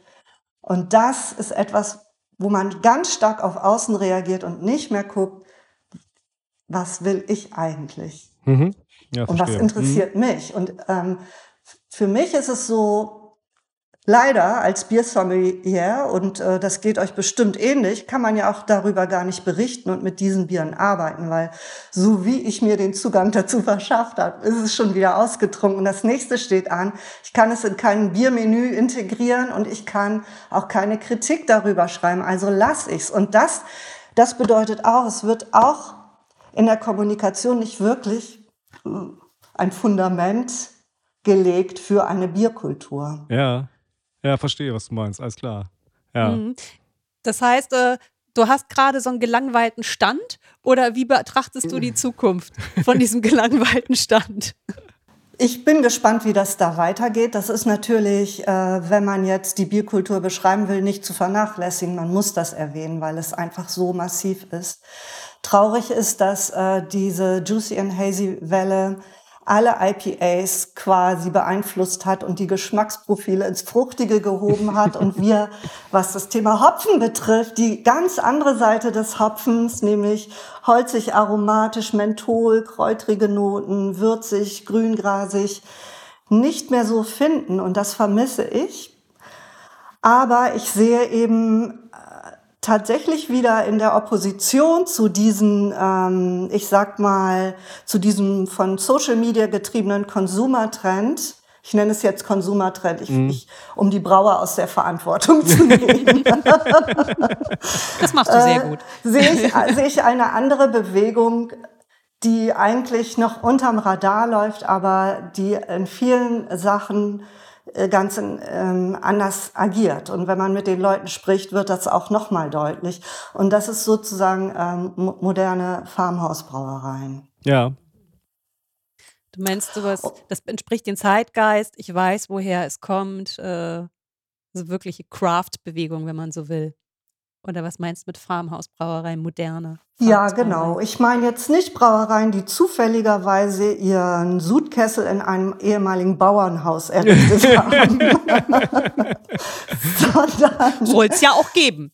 ja, das gibt's. Das gibt's und das ist auch sehr schön und idyllisch und da fährt man bestimmt auch gerne hin. Ähm, und äh, Eben, genau. Ich will das ja nicht abwerten. Nein, aber was ich genau meine, ist eigentlich ortsbezogenes Brauen. Ja mit Zutaten, die entweder in der Umgebung gesammelt sind oder im Garten, eigenen Garten geerntet sind. Manche haben sogar Felder und bauen ähm, die Getreidesorten an. Oder aber sie, äh, wie Neville das macht, Hut ab, die beziehen alle ihre Rohstoffe aus ihrer Heimatprovinz. Und das, mhm. ähm, da entsteht ja auch ein tolles Netzwerk. Total. wenn sie mit Leuten zusammenarbeiten, die Permakultur betreiben oder ähm, ökologisch arbeiten. Ja, also ortsbezogenes Brauen und vor allen Dingen sich aus diesem äh, reaktiven Aktionismus, aus dieser Matrix aussteigen und, und gucken, was, was bietet einerseits, was bieten die Jahreszeiten aus der Natur an, womit ich brauen kann, wie kann ich das umsetzen, auch langfristig. Manche Biere müssen ja, werden im Fass dann ausgebaut und lagern sehr lange. Und äh, da gibt's unendliche Spielmöglichkeiten, ganz viele Hybridstile und, äh, und Geschmäcke, die zusammenkommen. Und äh, das, davor ziehe ich meinen Hut, das finde ich total spannend. Und ja, es antwortet auch auf die drängenden Fragen, wie kann eine kleine Brauerei eigentlich nachhaltig arbeiten? Mhm. Hm. Und äh, sehr viele Antworten bekomme ich von den anderen Kraftbrauern zu diesem Thema noch nicht. Ich finde, das ist auch ein Feld, was dringend bearbeitet werden muss, weil jetzt, das ist ein anderes Thema, aber wir wissen, je größer ein Unternehmen ist, umso mehr kann es skalieren, umso mehr kann es alljährlich die neuen äh, Superzahlen äh, zum Thema Nachhaltigkeit und CO2-Abdruck vorweisen. Aber wie funktioniert sowas eigentlich bei kleinen? Ähm, da müssen wir ganz neue Parameter schaffen, bin ich der Meinung. Das ist auf jeden Fall ein Projekt. Ja, und Ja. äh, das schafft man als kleine Brauerei natürlich nicht alleine. Das heißt, da Genau. sprechen wir im Grunde über Netzwerkaktivitäten, übergeordnete Total. Netzwerkaktivitäten, dass man sich wieder zusammenfindet. Mhm. Hast du denn das Gefühl, dass das in der, der Szene auch schon gut genug angenommen wird mit den kleinen Farmhausbrauereien? Also bisher ist das ja ein komplettes Nischenthema, ne? Totales Nischenthema. Und man muss ja auch sehen, wenn die 500 Hektoliter im Jahr produzieren oder Ja, ja, verkaufen, ja. dann ist das schon mal was. Aber Ja, man freut sich ja auch immer, wenn man das irgendwo findet. Ne? Wir waren irgendwie in der Nähe von Leuven, ist Hof ten Dormal oder so heißen die. Die haben wir besucht 2019. Und wenn ich das dann irgendwo sehe, freue ich mich natürlich total. Weil, also ich meine, die machen, glaube ich, irgendwie wie 2000 Hekto oder so. Also die machen schon ein bisschen mehr.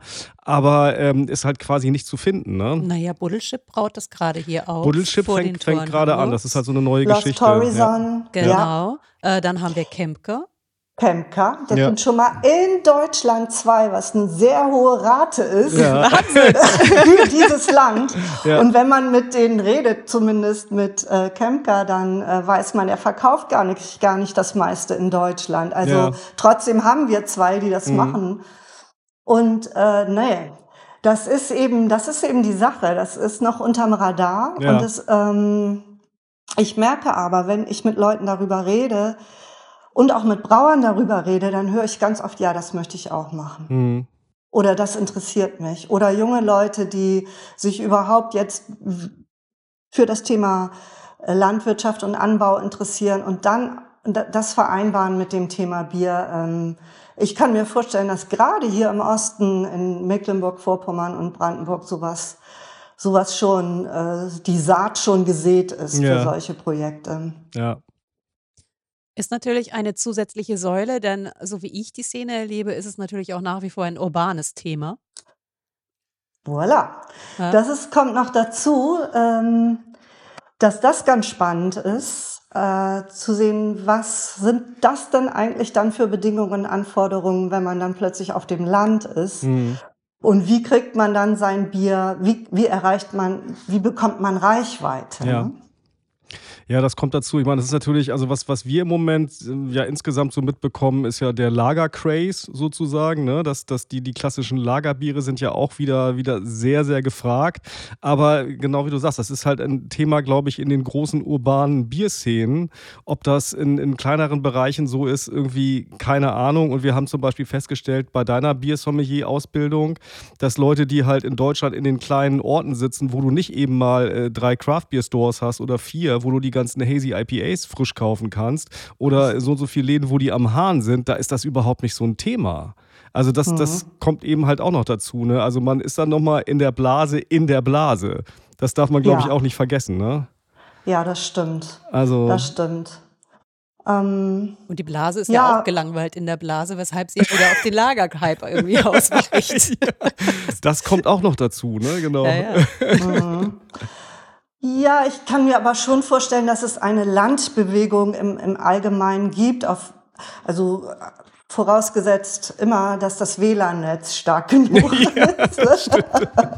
aber wenn das dann so ist, dann ist das überhaupt kein Problem mehr. Und ich, ich sehe da eine große Affinität auch in der jüngeren Generation, da, da, äh, da tätig zu werden. Und ähm, Ja, vielleicht ist tatsächlich, äh, ich muss gerade dran denken, ich habe letzte Woche mich mit einem mit äh, Kollegen unterhalten, wo ich merke, der möchte gerne, also der jetzt überhaupt nichts mit Bier zu tun hat, sondern der das eben halt mitbekommt, dass ich den Podcast mache, hat auch ein paar Folgen gehört, aber das war ihm eigentlich alles viel zu viel. Und der möchte aber gerne schon auch äh, Bier so sozusagen als gutes Lebensmittel kaufen. So, er weiß aber auch nicht so richtig, was er da tun soll, habe ihm dann halt so ein paar Tipps gegeben und merke dann immer, weil ich, wir nämlich auch mitbekommen, es gibt manchmal regional irgendwelche Brauereien, die quasi nur in den Biomärkten stattfinden.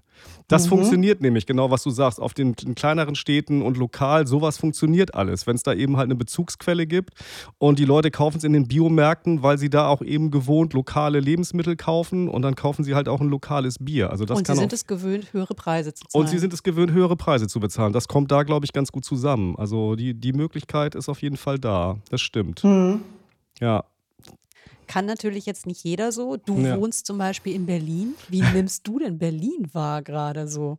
Ich habe das große Glück, ähm, oder ich freue mich sehr darüber, dass ich äh, mit Sven Förster zusammenarbeite und äh, wenn ich Zeit habe, also einmal im, in der Woche ähm, im, in, dem, in dem Bottle Shop Biermeister verkaufe. Ich wollte auch nämlich wissen, wie ticken eigentlich jetzt Ja, so die Biertrinker. Du willst an die Und, ähm, Basis. ich, bin an, ich bin an der Basis und ich kann nur sagen, Geld spielt keine Rolle. Ja. Ich meine, das ist natürlich schon eine Hürde, dann äh, 20 Euro für eine äh, Tirell-Flasche auszugeben. Ne? Aber auch da, mit den richtigen Argumenten, ist das also nicht so schwierig, ja. Äh, und äh, Geld spielt keine Rolle, sondern es, es geht um Qualität und, ähm, und das wird auch im Bier gesucht Ja. zumindest da. Und an anderer Stelle kann natürlich sein, dass sie dann doch, ähm, äh, weiß ich nicht, einen Sternikasten noch auf dem Balkon haben, so für alle Tage und am Sonntag kommt dann eben das gute Bier auf den Tisch. So. Ja. Naja, vielleicht ist das auch ein Weg rein in die Spezialitäten-Ecke. Ich glaube, es gibt äh, durchaus auch Tendenzen, mehr noch diese Barrel-Aged-Geschichte auszubauen. Ich weiß, Lemke zum Beispiel macht im Februar eine Barrel Summit, die erste. Ja. Versuchen sie, glaube ich, auch das für sich noch weiter als Merkmal auszubauen, äh, Mhm. als Markenmerkmal. Äh, Kehrwieder versucht selbiges. Die möchten eigentlich auch ihre Barrel-Aged-Biere hier weiter ausbauen, weil das einfach ein Bereich ist, der ist special. Da musst du zwar viel investieren, aber du kannst viel Geld auch wieder rausholen. Ne? Super. Ich finde das total toll, weil äh, das ist auch genau das, was ich vermisst habe. Wir haben keine High-End oder wenig High-End-Produkte über jetzt äh, die Covid-Zeit gehabt. Also viele haben ihre, ähm, ihre Barrel-Geschichten eingestellt, was so von Schneider kam oder auch Kamba hatte war sogar ein Barrel-Aged Festival. Ich, ich denke, das ist immer noch nicht beendet und die stehen in den Startlöchern, aber äh, es fehlte eigentlich so diese, dieses Luxusbierregal Ja, bei ja. uns. Und da bin ich total dankbar, wenn das kommt und wenn das gefüllt wird. Aber das ist natürlich so eine Geschichte. Damit erreicht man den normalen Biertrinker, glaube ich, noch schwerer, ne? Weil der steht da und denkt sich, Bier, 20 Euro, forget, Ja. forget it. Also, warum? Das ist richtig. Und dafür brauchen wir die Gastronomie Mhm. und wir brauchen den guten Fachhandel. Das geht nicht anders. Äh, Wir, wir sehen ja, was dabei rauskommt, wenn nur noch der Handel am Drücker ist. Eine, eine Tsunami-Welle von Helles. Ja, die habt ihr Berliner ja dem Rest der Republik aufgedrückt sozusagen. Das ist ja in den, in den Spätis anscheinend entstanden. Das ist grauenhaft. Herzlichen Dank. Ja, und wer bildet diese Späti-Leute aus? Die müssen unbedingt besseres Ja, Bier Silvia. verkaufen. Du sitzt doch da an der Quelle, das ist auch Basis. Gerade die Spätis. ja, stimmt. Ich meine, ja. Hm. Sollte man sich wirklich mal vornehmen, genau. So einzelne Nachtzüge, kannst du durch Berlin wandern. So eine Späti-Route. Ja, äh, immer mit so einer Bierfibel unterm Arm. Genau. Und Vielleicht, vielleicht mit einer neuen Version des Buches. Das ist ein guter Punkt, um vielleicht eine Hörerfrage an dieser Stelle einzustreuen, nämlich von Daniel König. Ähm, den kennst du, glaube ich, auch. Ne? Ihr Mhm. seid euch bestimmt schon mal begegnet. Ja. Ähm, fragt Silvia doch mal, ob es ein Update ihres und Kolkas Buch aus dem Gestalten Verlag geben wird. Das wäre so schön. Das ist das, über das wir am Anfang gesprochen Ja, haben. ja.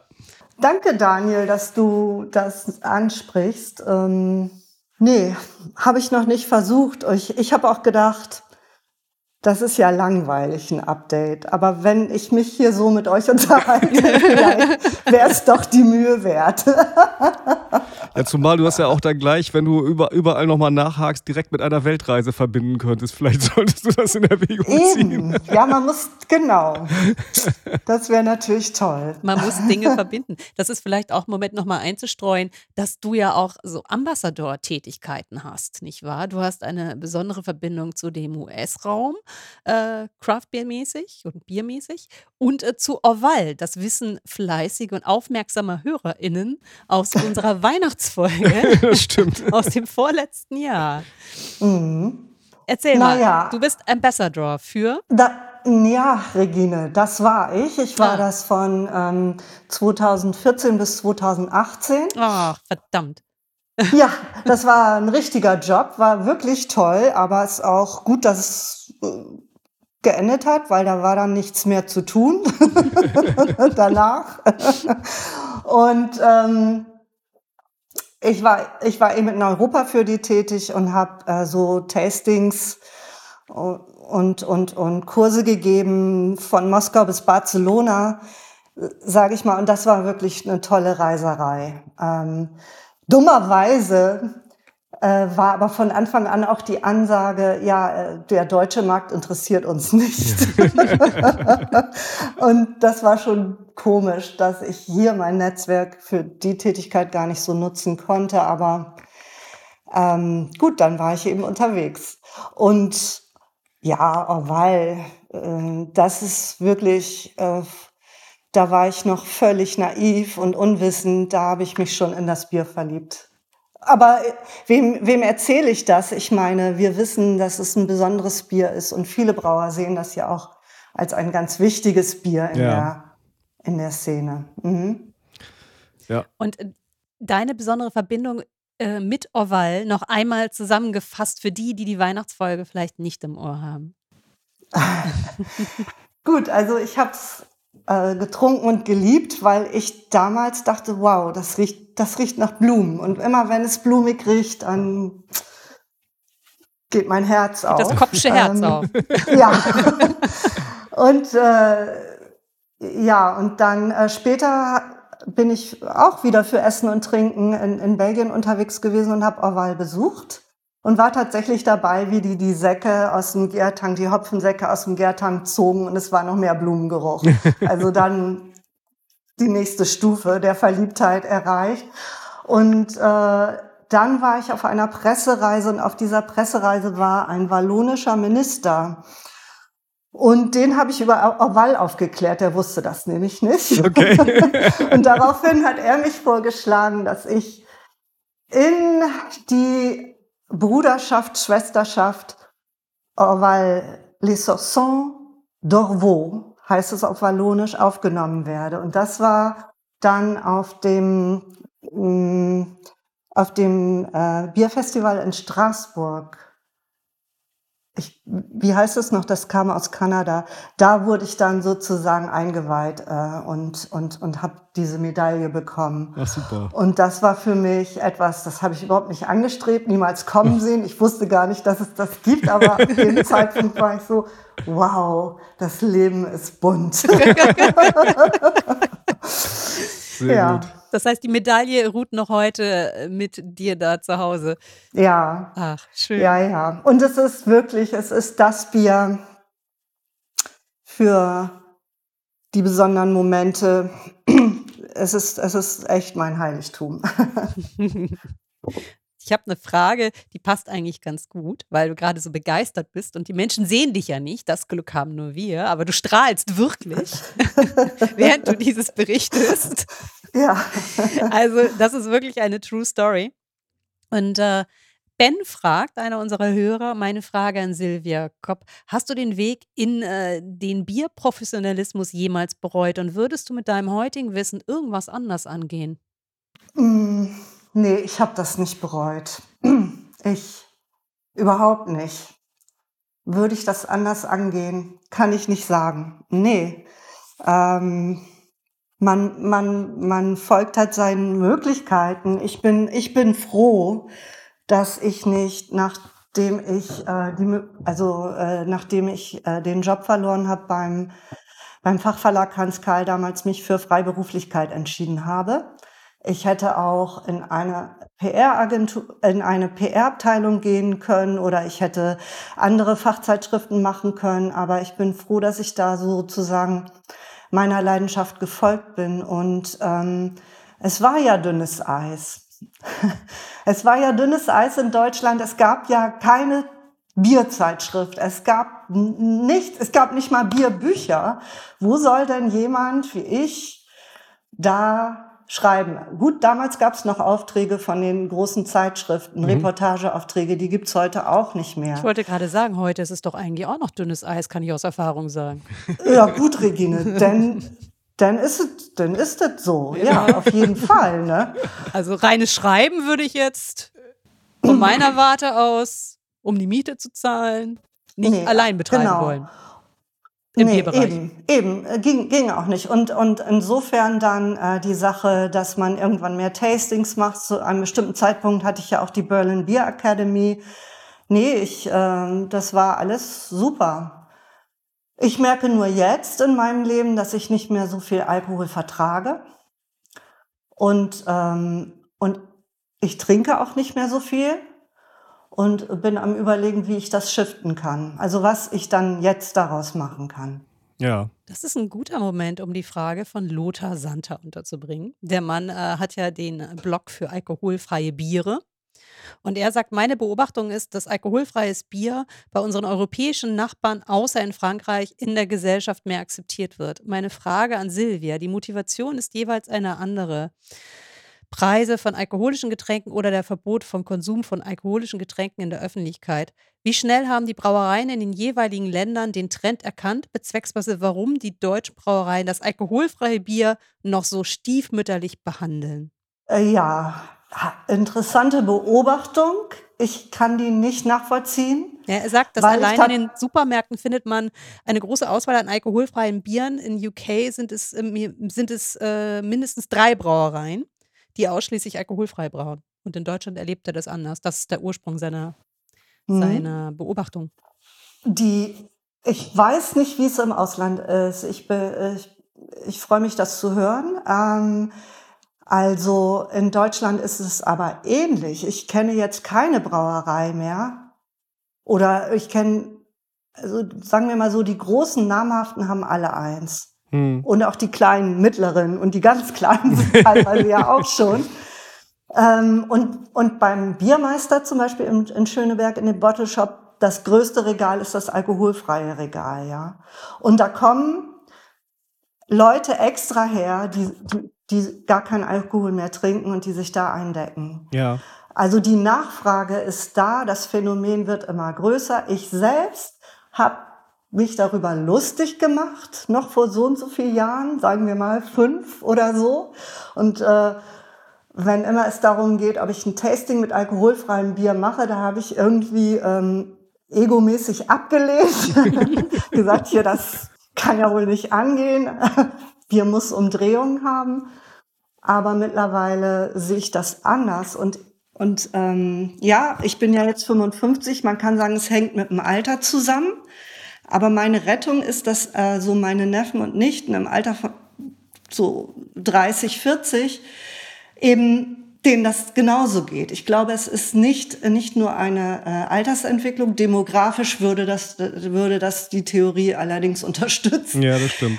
Aber es, es ist auch gesamtgesellschaftlich gesehen, wir gehen, wir, wir gehen anders mit Alkohol um und unsere Körper ver verarbeiten das irgendwie anders. So ist meine Wahrnehmung. Es ist der Megatrend Gesundheit, der gerade wirklich spürbar. Mhm. Ich glaube auch ja. äh, in anderen Ländern zu spüren ist. Also die Konsumgewohnheiten werden sich da ändern. Ich glaube, das wird die Bierbranche sicherlich äh, betreffen, aber auch die Weinbranche, glaube ja. ich, die ist da auch schon kräftig am ja. Suchen, was man da machen kann. Ne? Ja, das, das ist so. Und mh, mm, wie die Vergleiche jetzt innereuropäisch mit anderen europäischen Ländern sind, kann ich überhaupt nicht sagen. Ich ähm, finde, das ist eine interessante Fragestellung, werde ich mal drauf achten. Mhm. Also mir fallen in Deutschland jetzt auch zwei Brauereien hm. ein, die auch nur alkoholfrei machen, nämlich Klausthaler und Joybräu, hm. die ja eher dann, dann so ein äh, Spezialbier machen, aber das sind beides Alkohol, schon mal m zwei fallen mir aus dem Stand ein. Das stimmt, aber Uwe zum Beispiel hat aufgehört. Uwe hat aufgehört, genau. In Hamburg gab es gab, gab sogar drei, aber einer hat aufgehört, stimmt, ja. Mhm. Ja. ja. Also es wird sicherlich dauern, bis das äh, auf derselben Ebene steht wie ja. das äh, Bier mit Alkohol. Und natürlich ist Alkohol irgendwie auch nach wie vor ein Geschmacksträger. Vielleicht, so aus meiner Sicht, sind es dann doch ja. wieder die Spezialbiere, die man dann irgendwann mal am Wochenende, jetzt nicht jedes Wochenende, aber an einem schönen Wochenende mal rausholt und äh, mhm. äh, sich und dem Körper äh, dem Körper etwas zumutet und sich selber etwas gönnt. wenn man so naja. will. Zumutung oder nicht. Ich, ich finde, individuell ist es wichtig, dass man weiß, wo die Grenzen sind und ab wann es weh tut. Ähm, aber davor ist es eben auch Genuss und Alkohol, wie du sagst, ganz richtig, ist Geschmacksträger und äh, da, alkoholfreies kann nie das ganze Spektrum an alkoholischen Bieren, die wir haben, ersetzen. Niemals. Also muss es ja vielleicht auch gar nicht. Also als eigenständiges Getränk, aber gleichwertig betrachtet. Ja. Eben, ja. genau. Kann es ja funktionieren, ne? Ich habe noch eine Frage von einem Mann, den du kennst, nämlich von Christian vom Braustädtchen. Da warst du ja auch schon zu Gast. Mhm. Und zwar hast du, sagt er, Silvia, mit Silvias Saloon bereits 2017, 2018 ein Online-Format für gemeinsame Bierverkostung ins Leben gerufen, es aber wieder eingestampft. Und er hat es geliebt und war ganz oft dabei. Und Warum musste erst eine Pandemie kommen, fragt er, damit sich dieses Format etabliert hat? Hat es sich wirklich etabliert oder stirbt es gerade wieder aus, das Online-Tasting? Und warum machst du es nicht mehr? Also ich habe diese, ähm, diese Gegner von Online-Tastings habe ich äh, eigentlich nie verstanden. von wegen, nee, das muss man zusammen und im gleichen Glas die gleiche Temperatur und was. Äh, das kann man machen, wenn es darum geht, äh, was weiß ich, ein, ein, ein, ein Aromaprofil herzustellen von einem Bier, wo sich das Panel sozusagen unter gleichen Bedingungen verkosten muss. Aber ein informelles Tasting, wo wir was über Bier erfahren und, ähm, und ein bisschen Spaß miteinander haben, das kann auch online passieren. Ähm, und es war toll zu sehen, wie sich das mit einem Mal dann äh, in, der, in der Mikrobenkrise durchgesetzt hat. Allerdings war es für mich ein irrsinniger Angang, die Logistik dahinter zu wuppen. Hm. Das, das ist einfach die Planung und Logistik. Da habe ich mir gedacht, das ist eigentlich wirklich nur dann machbar, wenn man, wenn man, wenn man noch einen Shop hat oder eine Gastronomie, äh, so wie das in Lingen passiert ja. ist. Ja, also das ist das ist allein ganz schwierig. Ich habe damals mit derer Import zusammengearbeitet. Die haben das so für mich gepackt dann in ihrem Lager, aber es war auch weit draußen und es brauchte eben diese enormen Vorlaufzeiten. Hm. Und aber vielleicht also Sylvia's Saloon gibt's auf jeden Fall als Präsenzgeschichte erstmal in diesem Jahr, einmal im Monat im Biermeister ein Tasting und ich liebäugel damit, eine, eine on, on, ein Online-Tasting da drauf zu setzen. Aber ich muss die Logistik klar kriegen. Ja. Das ist tatsächlich ein Phänomen. Wir haben also äh, nicht zu unterschätzendes äh, Beiwerk bei so Ja. Online-Tastings. So Menschen, die das mitmachen. Ähm, auch wir zum Beispiel denken ja auch nicht ständig drüber nach, aber wir organisieren das gelegentlich für so Weihnachtsfeiern. Ähm, man kann uns da ja auch für Tastings äh, buchen und es ist tatsächlich ein immenser Akt zu gucken, dass alle Biere auch da sind, die man so gerne hätte. Dann hat Ja. man irgendwie eins im Blick und das ist dann irgendwie ausverkauft. Wir hatten das auch schon äh, zwei Tage vorher. Oh, die Palette ist irgendwie umgekippt vor dem Versand. Wir brauchen jetzt noch ein anderes Bier. Und also es ist so, oh, also alleine das sind ja so Geschichten. Eben. Ja, also stehen dann, ja auch nicht 50 Biere von jeder Sorte irgendwie bei denen im Lager rum, ne? Wenn, Ja. Genau. Ja, und dann kommt ein Bier nicht an, der Karton kommt zurück, dann brauchst du noch Zeit, es trotzdem wieder hinzuschicken. Also wie viel früher schickt man es los Ja. und, und lauter so Dinge. Und diese Ja. Arbeitszeit müsstest du natürlich in den Preis dieses Tastings irgendwie inkludieren. Und da hakt es Genau. natürlich, wenn die Nummer wirtschaftlich gut sein soll. Ne? Eben. Das, ge- genau das war's. Das war dann, das war dann toll, wenn man hier so hier in meiner Stube sitzt mit all den anderen, aber ähm, Der Weg dahin es war war ein steiniger. Riesenaufwand, ja. Läuft dann irgendwann unter künstlerischer Selbstausbeutung. ja, genau. Kann man mal machen, sollte man nicht als einzige als einziges So Betriebsmodell es. irgendwie. So ist es. Du hast gerade eben gesagt, so es ist dünnes Eis. Ich bewundere das bei dir total, weil du sagst, du bist frei geblieben, du wolltest das immer, du machst das weiter und du hast ja viele Dinge auch angestoßen. Du hast gerade eben selbst gesagt, äh, die Berlin Beer Academy zum Beispiel war eins deiner Projekte. Du hast immer wieder Sachen angestoßen. Wie bist du auf diese Ideen gekommen, das zu machen? Tja, das, sowas steht einfach im Raum. Wenn man aus dieser Biersommelier-Ausbildung kommt, dann denkt man sowieso, man muss jetzt erstmal alles machen, was geht. Ja. Also womöglich auch noch reisen, Leute nach Belgien und zurück führen. ähm, und ähm, aber es waren auch äh, tatsächlich oft Impulse von außen. Also mein damaliger Geschäftspartner ist auf mich zugekommen. Bei dem Buch war es, ich hatte vorher schon Sachen, äh, Kontakte zu Verlagen geknüpft, aber dann kamen Gestalten auf mich zu ähm, und ähm, ich denke, Ideen sind im Raum und dann passiert was und dann äh, bis es muss etwas passieren, bis es zur Umsetzung kommt, aber das ist eben auch oft ja, das sind sozusagen die Synchronizitäten, die sich dann ergeben. So. Hm. Mhm. Die man dann natürlich auch machen muss, anpacken und machen muss am Ende. Ne? Ja, genau. Dafür habe ich ein ziemlich gutes Gefühl, so nach dem Motto, wenn ich das nicht mache, werde ich mir es ein Leben lang nicht verzeihen, egal wie es ausgeht. Und sowas gibt's. Gibt es sowas, hast du sowas, wo du sagst, ein Leben lang, das hätte ich machen sollen? N- Nee, eben nicht, weil ich es ja immer mache.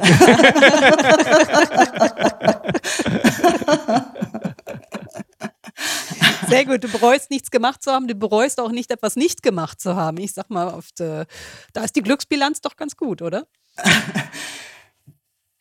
Ja.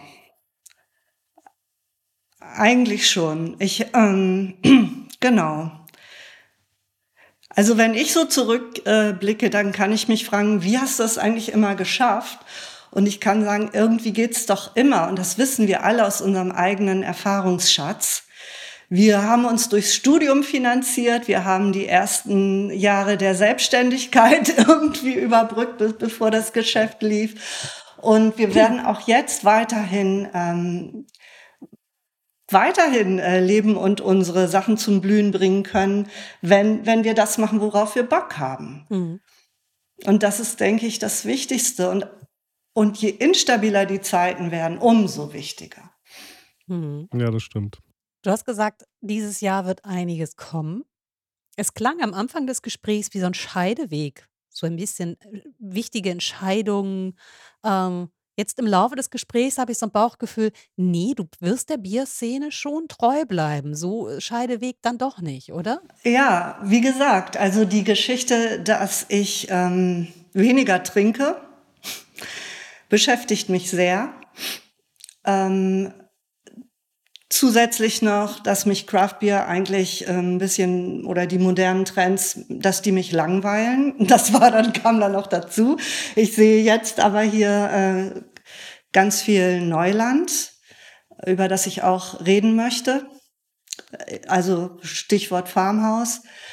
Und ich sehe auch den Bedarf, ähm, das neue Normal zu erforschen. Das geht da nicht so recht, so recht in, nicht ausschließlich in Richtung Bierstile, Biergeschmack, sondern es geht in die Frage, wie können wir eigentlich ein Unternehmen führen, wie können wir brauen, ähm, wenn wenn die, zu, wenn die Lieferkette äh, nicht funktioniert oder wenn wir keine Mitarbeiter bekommen, wenn, ähm, wenn Energiekosten äh, nicht stabil hm. bleiben, hm. wenn das unsicher ist. All diese ganzen Geschichten, ähm, was sind da die Modelle und wie, wie geht's da weiter?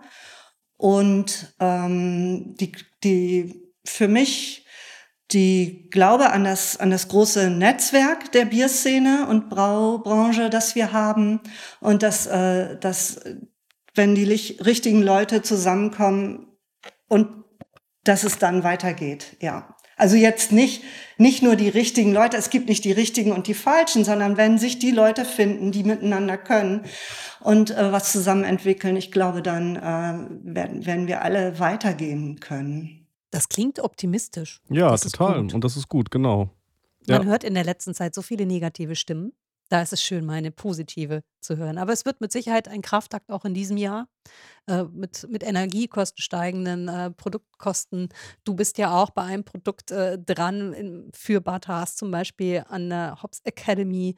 Äh, Hopfen wird ja auch nicht günstiger. Und äh, dazu ja, kommt die, die Hopfenernte war schon lange nicht mehr so schlecht, genau. Mhm. Mhm. Und äh, dazu kommt noch der Klimawandel. Das, das kommt, glaube ich, für den Hopfen auch noch äh, drauf, äh, dass sich hier sowieso die Züchtungen, denke ich, entwickeln müssen und entwickeln ja. werden. Viele Herausforderungen. Ja, das ist richtig, aber da sind eben auch viele Chancen und eine, eine komplette, ich finde, die Ansage ist komplett dahin, es gibt von außen nicht mehr den Anreiz, irgendwie erfolgreich zu sein. Da kann dir links und rechts immer wieder was dazwischen kommen. Diese, diese, diese Karotte, die gibt's nicht mehr. Ja, wir sind auch in der Endphase des Kapitalismus und die Ansage ist jetzt, mach verdammt nochmal das, wozu du Bock hast. Ja. Oh, die Ansage finde ich fantastisch. Weil alles andere geht sowieso schief, sagst du. Ja, ja, es, es kann schiefgehen. Und wenn das, worauf du Bock hast, worauf du aus, dich ausrichtest, wenn dir da so Hürden in den Weg gele gelegt werden, dann sagst du eben, ja klar, dann gehe ich eben rechts rum oder links rum. Aber ich bleibe daraus aufgerichtet und ich weiß immer noch, dass es mir letztendlich Spaß macht. Ja. Wunderbar. Gibt es äh, Termine, wo man dich in Zukunft live sehen kann? Treffen kann? Wo ähm, kann man dich treffen? Ähm. Weißt du das schon? Hast du einen Überblick? Hast du einen festen Tag in dem, in dem äh, äh, Bottle Shop, wo du arbeitest? Nee, äh, ja, meistens Freitag. Ach, guck mal, Freitag. das kann man ja schon mal genau. Mhm. Mhm. Freitag im Biermeister in Schöneberg. Ähm, ja, leider bei dem Barrel Summit bin ich nicht da. Ich freue mich auf eine Mexiko-Reise. Ah, oh. ähm, Mexikaner werden mich live erleben. Ich mache da auch ein Tasting an der dortigen Bierakademie. Aber ähm, äh, live erleben sicherlich auf der Brau, hoffe ich mal, äh, Braubeviale. Und davor bin ich, freue ich mich auf den European Beer Star, die Expertenverkostung und Brussels Beer Challenge. Aber das sind ja keine öffentlichen Veranstaltungen. Da bist du natürlich als Judge hoch gefragt. Da hast du dir, glaube ich, einen sehr, sehr guten Ruf ertrunken. Okay, dann noch eine Frage an die Weltreisen, ne? Das äh, Hörer und Hörerinnen sind immer total interessiert daran, wo man biertechnisch denn dringend mal hin müsste. Was ist, sind die Top 3, wo man hinfahren und dieses Bier trinken muss? Hm. Also ich finde immer noch Amerika, USA. Ich war im Mai dort und ähm, fand, fand das toll. Ähm, ich finde, man sollte Scratch Brewing in Ava, Illinois besuchen. Das ist am Arsch der Welt, aber die Reise lohnt sich. Das ist so eine Farmhausbrauerei und die sind nur sehr klein, aber sehr einflussreich. Die haben ein Buch geschrieben, wo sie darüber ähm, berichten, wie man mit den Botanicals im, beim Brauen umgeht und wie man sie einsetzt. Und sehr viele, die ich danach interviewt habe, beziehen sich auf dieses Buch, haben das Wissen daraus. Ja. Die sollte man unbedingt besuchen. Und ähm, ich, ich denke, Italien ist wichtig. Äh, ich kann aber jetzt keine Brauerei nennen. Ähm, das ist vielleicht ein doofer Tipp dann. Italien ist ja immer eine Reise wert. Finde ich auch. Ganz genau. Und was man auch unbedingt getrunken haben muss, ist wieder USA Keeping Together von Avery Swanson. Okay, das sind, das sind ja schon mal, schon mal drei Tipps. Auch ein total neuer Ansatz, äh, Bier zu kreieren. Weil sie, weil sie, äh, sie äh, hat ein Notizbuch, da schreibt sie auf äh, Geruchskombinationen, die sie im Alltag wahrnimmt, die sie für gut befindet. Sie schreibt sich Namen auf, die wie äh, Gedichttitel der Beat Generation klingen mhm. und, ähm, und äh, kombiniert das Ganze dann irgendwann zu einem Bier. das hat natürlich auch eine schöne Geschichte, dieses Bier dann, definitiv. Ja, genau. Wir haben immer eine Frage zum Schluss. Und das ist nämlich das Bier für die einsame Insel. Ja, die also Antwort kennt ihr. Wir möchten sie trotzdem hören.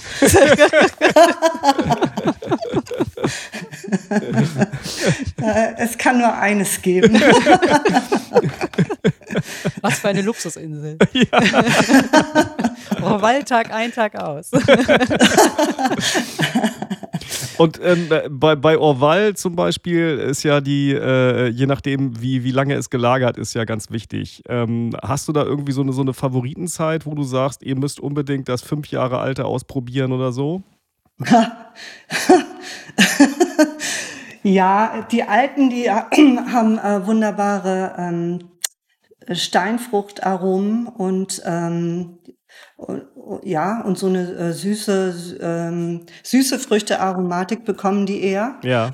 Und natürlich die jungen bis drei Monate haben, haben die tolle Hopfenaromatik. Ja. Äh, ich finde beides toll, aber ich war tatsächlich auch begeistert von so einem, so einem Einjährigen. Mhm. Hält bei mir nicht so lange, habe ich, ich habe das noch nicht angelegt. Aber ich, ich war ja mal auf dem Orval-Tasting und das war eben einfach Vertikalverkostung und da ging es wirklich um Monate. Ne? Ich ja. habe gedacht, wir haben auch so diese Jahre, fünf Jahre, ja, zehn Jahre ja. und nee. Die Belgier streiten sich darum, in welchem Monat ist es am besten. Ach, ach guck mal, das, das wusste okay. ich nicht. Also ich habe jetzt, jetzt gerade ging das rum, ich war glaube auf der Seite Kraftbier im deutschsprachigen Raum oder so, dass, dass irgendein äh, äh belgischer Versender halt äh, es aus mehreren Jahren anbietet tatsächlich. Also es ist dann nicht, nicht ganz billig, aber ja. irgendwie, man kriegt dann so und so viele Flaschen aus verschiedenen Jahrgängen. Und das ist natürlich dann ganz spannend, also das, das dann direkt alles auf einmal zu bekommen, das, das hat man ja sonst nicht. Und das stimmt. Dann muss man es nicht selber einlagern. Ich bin da auch nicht so gut drin. also ich war letztes Jahr halt in Luxemburg und da kriegt man das ja so im Supermarkt und da habe ich so das ein oder andere mitgebracht. Mal sehen, wie alt das wird. Ja. Das steht hinten im Keller versteckt mhm. in der mhm. Hoffnung, dass wir es vergessen. genau. Und da wir dieses Projekt Keller aufräumen ja schon sehr lange vor uns herfahren, kann dieses Bier auch sehr alt werden. ja, genau. ja. Mal genau. schauen. Aber ihr wisst ja, im Zweifel immer trinken. Nicht das lange ist, lagern. Das ist ein, ein, gutes Schlusswort. Das ist ein wunderbares Schlusswort, ja. Silvia, es war eine riesen Freude. Vielen Dank für deine Zeit. Ja.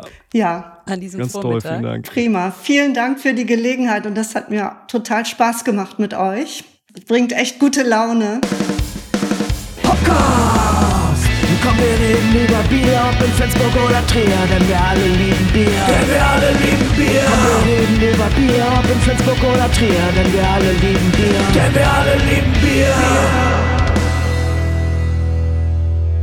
Tja, die Silvia hat einiges erlebt zum Thema Bier. Und sie lebt in einer Altbauwohnung. genau, mit hohen Decken. wir haben ja, ich glaube, wir haben es schon erwähnt, immer so einen Tech Rider, den wir verschicken an unsere Gäste, wenn wir uns digital treffen. Dieser Tech Rider ist ja schon relativ ausgefuchst inzwischen. Aber es ist auch einfach zu viel verlangt, die Decke abzuhängen. Ja, das ist ein bisschen übertrieben, dann auch tatsächlich. Also wundert euch nicht, damit, damit, da müssen wir jetzt durch. Ich hoffe, ihr habt trotzdem Spaß gehabt. Ja, auf, auf jeden Fall. Ja, es ist toll, was sie alles erlebt hat, auch zu Zeiten, wo genau wie wir am Anfang auch schon sagten, wir biertechnisch noch mit der Trommel um den Tannenbaum gelaufen sind. Ja, und gleichzeitig finde ich es wirklich spannend, dass sie jetzt an so einem Punkt ist. Jetzt kommen so neue Gesichter und die Szene entwickelt sich nochmal weiter und sie überlegt jetzt eben auch, wie sie sich entwickelt. Ja, ja. Und dass sie auch in Teilen so ein Gefühl der Langeweile wieder hat. Ja, äh, Lang Langeweile trotz Vielfalt, ne? Ja.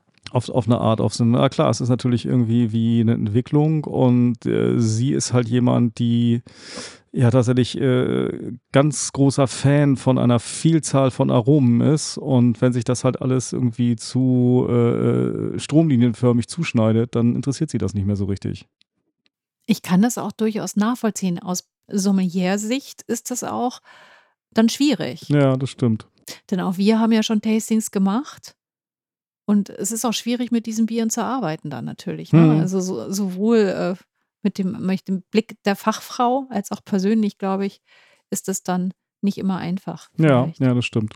Ich äh, habe das jedenfalls sehr, sehr genossen, mit ihr zu sprechen. Und äh, ich bin gespannt, was da in diesem Jahr noch so kommt. Ja. Termine? Termine! Dritter, zweiter.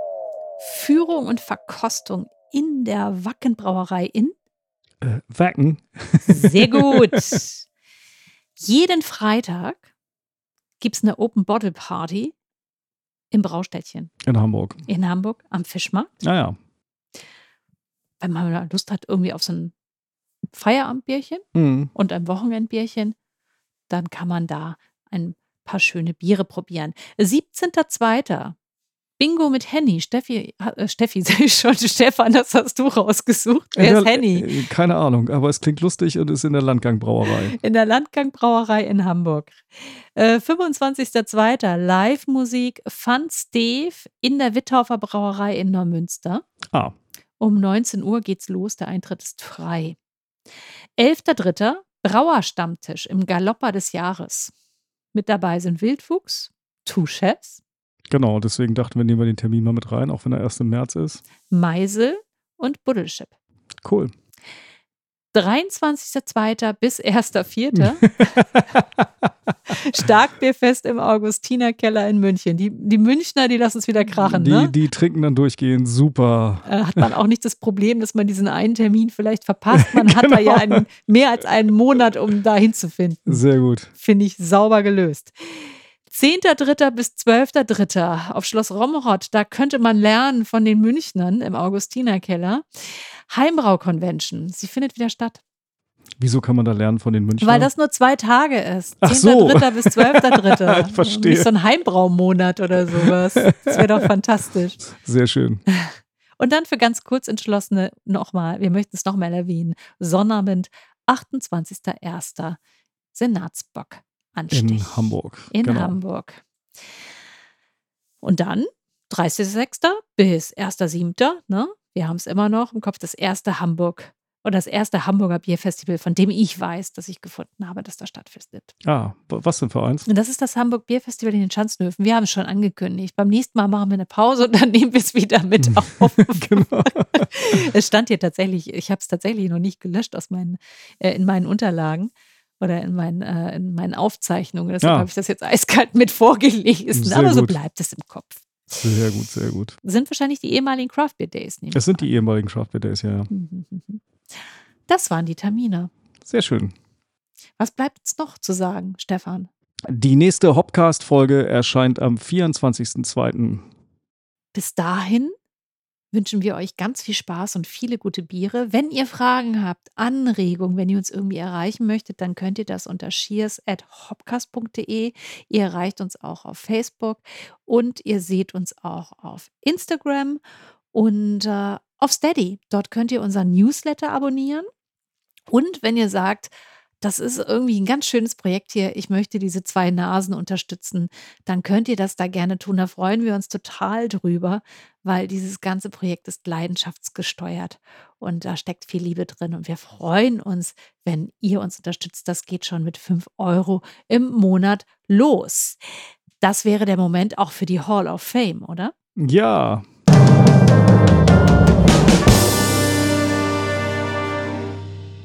Zu den Mega-Bier-Lovern, die uns unterstützen, zählen Tobias, Florian, Marcel, Live, Volker, Patrick und Lothar.